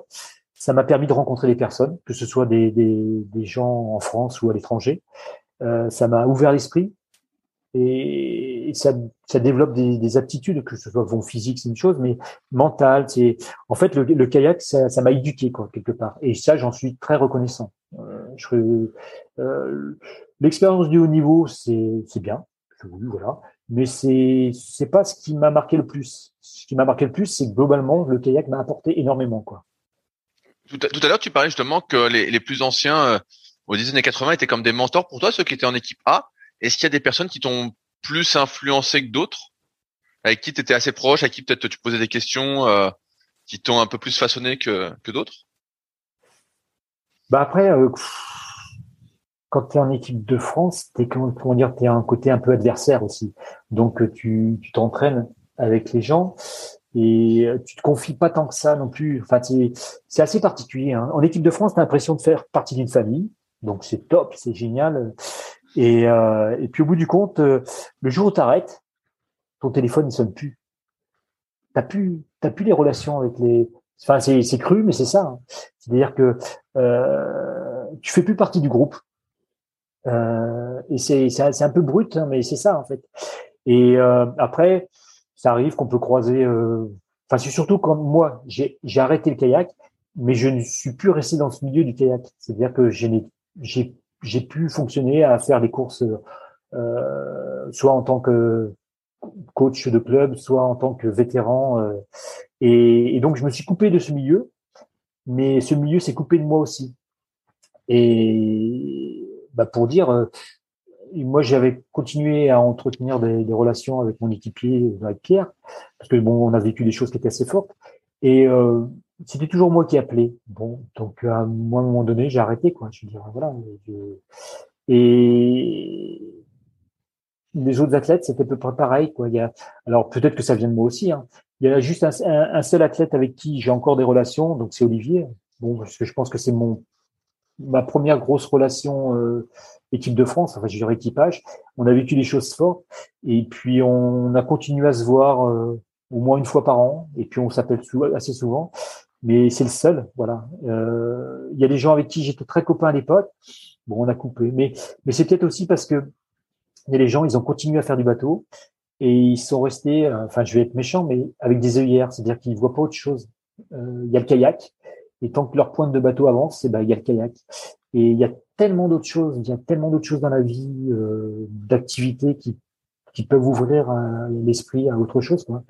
Et donc c'est peut-être pour ça aussi que je ne, enfin je continue pas à avoir des relations avec les gens avec qui j'étais en équipe de France à l'époque. Donc pour ce qui est des mentors, bah non, j'ai j'ai croisé, enfin Pascal est venu, Pascal Boucherie est venu un jour euh, parce qu'il a logé à côté. Donc on avait passé une bonne soirée, c'était bien sympa. Euh, lui, il a coupé un petit peu le kayak, il fait du triathlon. Je sais à l'époque il parlait de triathlon, maintenant je sais pas s'il fait. Euh, mais les autres, j'ai aucune nouvelle, j'ai pas. Et euh, non, non, c'est. Puis les mentors, en fait, c'était pas forcément comment dire des, gens français, c'était peut-être des étrangers aussi. Des peut-être s'entraîner euh, euh, quand tu t'entraînais avec des Hongrois, par exemple. Euh, c'était faire une séance d'entraînement avec des Hongrois, ça valait un championnat du monde des fois. C'était saignant, quoi. Excuse-moi. Euh, qu'est-ce que tu penses qui t'a manqué pour euh, peut-être avoir une euh, une médaille au jeu ou pour être champion olympique?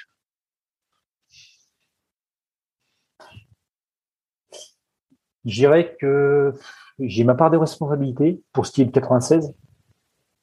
Euh, parce que bon, je dirais pour la les, années, enfin les quatre dernières années, c'est les années où, enfin, je maîtrisais, où j'étais entre guillemets un peu plus performant. Euh, j'ai ma part de, de responsabilité personnelle. Euh, le système fédéral, l'encadrement a aussi sa part de responsabilité.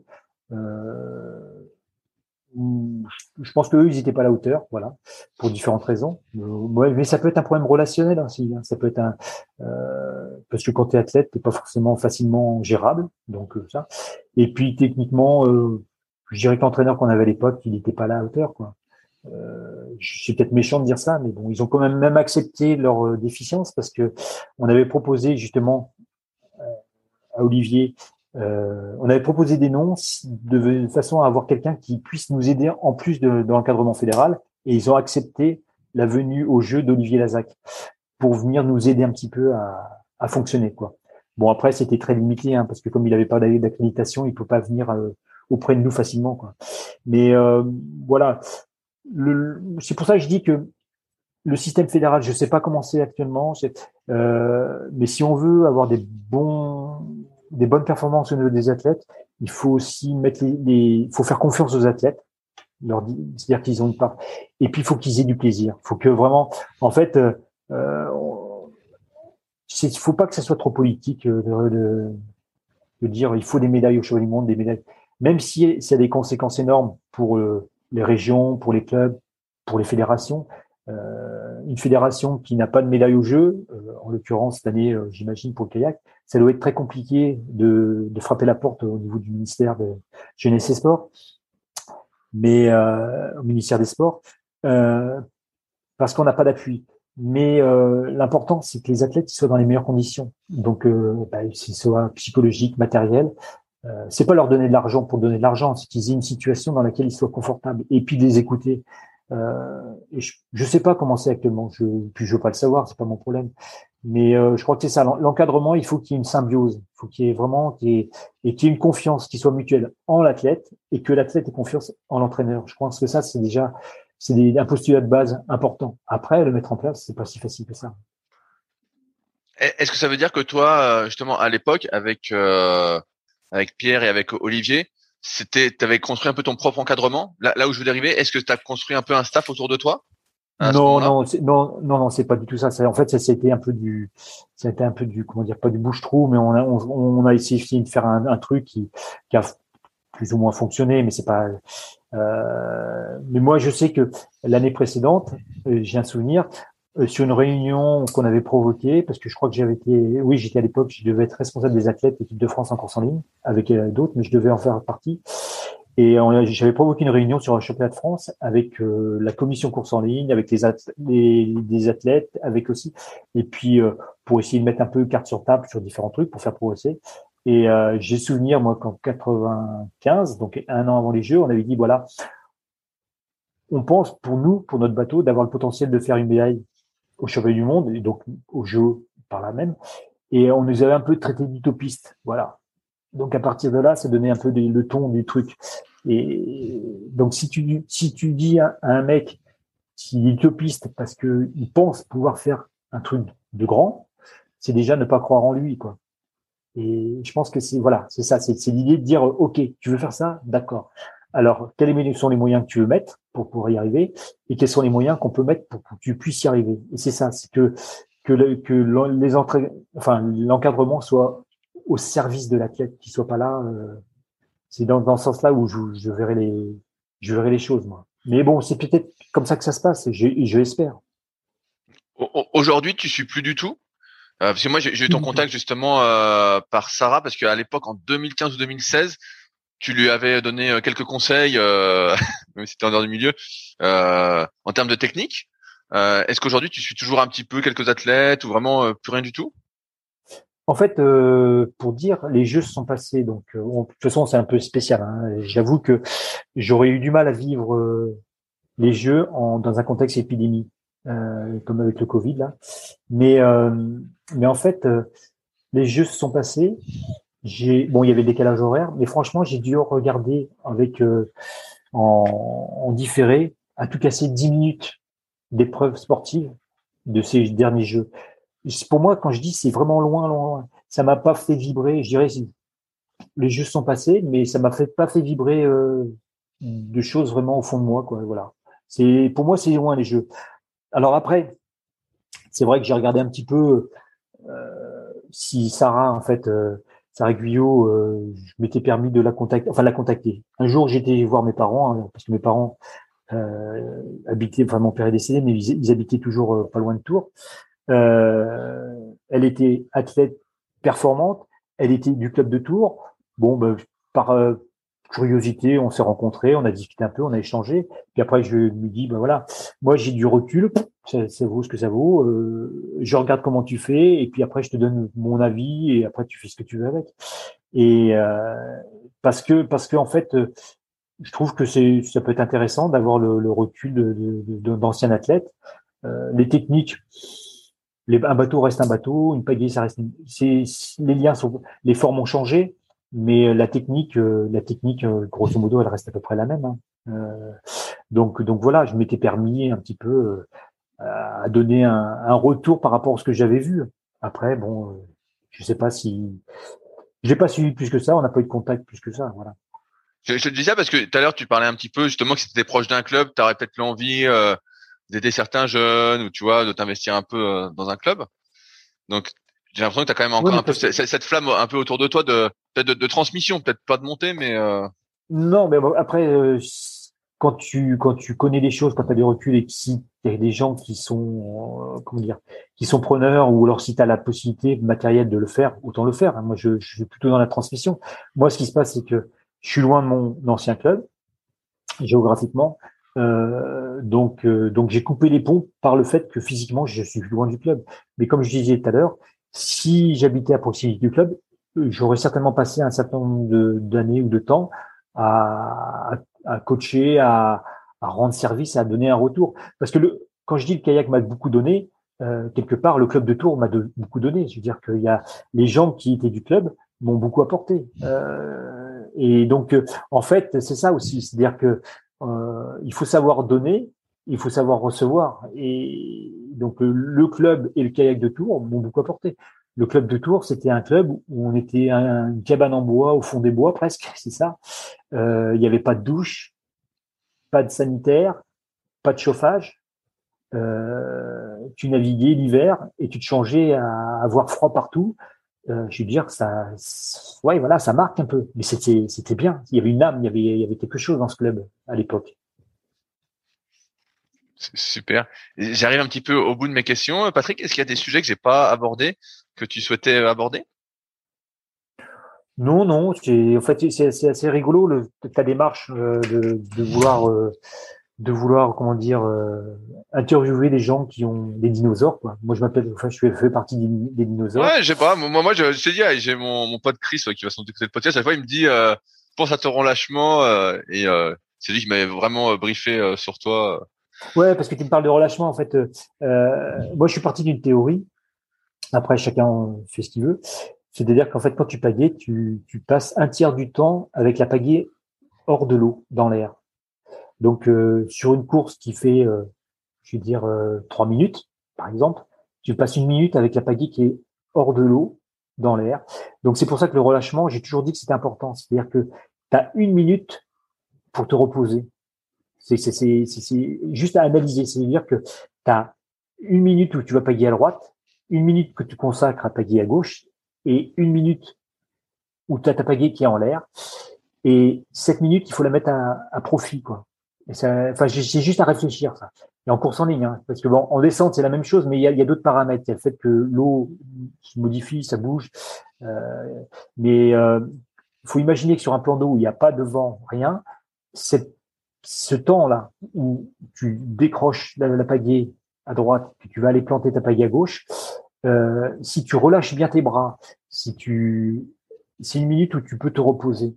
Et en fait, la différence, elle se fait là. C'est-à-dire que sur les 20 ou 30 derniers mètres de ta course, quelqu'un qui a mis à profit ce temps de relâchement, il sera, il a encore des capacités physiques pour pouvoir appuyer énormément d'un côté ou de l'autre. Tu vois la démarche? Ouais, tout à fait. En fait, il reste beaucoup plus d'énergie si tu arrives à. Je, je, le vois parce que des fois, j'arrive entre guillemets à relâcher et des fois non. Et quand je relâche, je sens tout de suite que bah, je finis la série dans un meilleur état que euh, quand je relâche pas avec le crisp. Mais voilà, c'est-à-dire que si tu si tu contractes un muscle en permanence, il se fatigue. Et, et c'est ça aussi. Alors après, ça peut être, il faut, faut, jouer techniquement sur le, le le mouvement, sur le sur l'extension, etc. Enfin voilà, mais juste déjà avoir à l'esprit que quand tu navigues, euh, voilà. Et puis les exercices. Euh, moi, je me musais bien sur les exercices du style. Euh, tu peux t'amuser à le faire et tu vas voir que c'est plus compliqué qu'on le croit. C'est d'aller le plus lentement possible. C'est-à-dire inverser. C'est-à-dire que tu vas pagayer, mais au lieu de pagayer avec des fréquences de 80 ou 100 de fréquences, pagayer avec des fréquences de trois coups, quatre coups pagayés par minute. Trois ou quatre coups bah, Mais t'as quelle vitesse alors? T'as rien du tout. Mais non, mais je veux dire, mais c'est vraiment tout est lent, tout, enfin trois, j'exagère, mais allez, dix coups de pagaie minute. Euh, c'est vraiment, euh, tu, tu analyses tout, toutes les petites facettes de ton mouvement, et puis t'as aucune stabilité dans ton bateau, vu que le bateau n'a pas de vitesse. Et d'avoir sa pagaie en l'air, d'essayer de, trouver le relâchement, de, de vraiment faire l'inverse, au lieu d'aller vite, d'aller le plus lentement possible. Euh, de enfin, vous pagayer en marche arrière pour essayer de faire comme d'imprimer le cerveau pour euh, voilà. C'est des, petits de jouer en fait. Euh, quand je dis le kayak c'est un plaisir, faut que ce soit du plaisir, faut que ce soit un jeu. Euh, L'objectif n'est pas que de, enfin la, performance, elle doit aussi passer par le fait de prendre du plaisir. Euh, c'est ça aussi. Quand je dis la vie de couple euh, en équipage, c'est vraiment, il faut vraiment avoir une envie. C'est voilà, l'envie de s'entraîner, l'envie de, de, de, naviguer, l'envie de d'être à fond. Voilà, c'est ça. C'est avoir de l'envie, d'avoir d'être gourmand. De... Ah ouais, je, je, vois ce que tu veux dire. T'as 10 coups. De... Ouais, je pensais pas que t'allais euh, aller. Euh, eh ben, C'est plus, compliqué. C'est plus compliqué que ça à payer lentement. Tu essaieras. Ouais, ouais, parce que t'as envie, as envie d'accélérer. Tu vois, je vois ce que tu veux dire. T'as envie d'accélérer. Et là, tu ralentis tellement que et donc, c'est arrivé de faire des, des, des, séances comme ça? Ah oui, dans, dans, une même séance, de m'amuser à, à, chercher des choses. Et mais ça, il faut le faire sur un plan d'eau où il n'y a pas un pet devant, euh, donc tu n'as aucune aucune perturbation et t'as pas ton bateau il glisse et puis sentir ce qui se passe dans le bateau, dans ton corps, dans la pagaie et que en fait que la pagaie, le bonhomme et le bateau ne fassent qu'un. C'est ça, ça, tout fasse corps quoi. Donc il, vraiment c'est ça, c'est donc, dans l'aspect technique, c'est ça. C'est moi, je, je, je, conçois beaucoup euh, de recherche là-dessus. Et c'est évident que euh, si, si j'avais été, euh, pour revenir à côté du club de Tours, j'aurais beaucoup œuvré certainement dans cette démarche-là de et j'aurais donné. Maintenant, bon, voilà, je, je je suis pas là. Je, puis je fais d'autres trucs. Hein. Il y a plein d'autres trucs à faire. Hein. C'est pas grave. Hein. Mes journées sont trop courtes pour faire tout ce que j'ai envie de faire. Et, et, bah, et bah, super. Euh, encore merci euh, de ton temps. Euh, j'ai mis le temps avant de faire sur le podcast, mais euh, bah, tu m'as donné plein de pistes que je vais réécouter à froid. C'était cool. si jamais il y a des personnes qui veulent te contacter à la suite du podcast, sait-on jamais, est-ce que je peux mettre ton email, par exemple? Oui, oui, tu peux. Et eh bah super, bah, je, je ferai ça. Ça peut, ça peut, être, ça peut être le moyen de justement de de reprendre contact avec des gens avec qui avec qui on a passé quand même des, moments forts. Parce que bon, je pense que quand tu es en équipe de France, tu passes des moments vraiment très forts. Euh, même si, comme je te disais tout à l'heure, euh, le jour où tu arrêtes, bah, tu t'aperçois que tu, tu n'existes plus. Donc ça, c'est le revers de la médaille.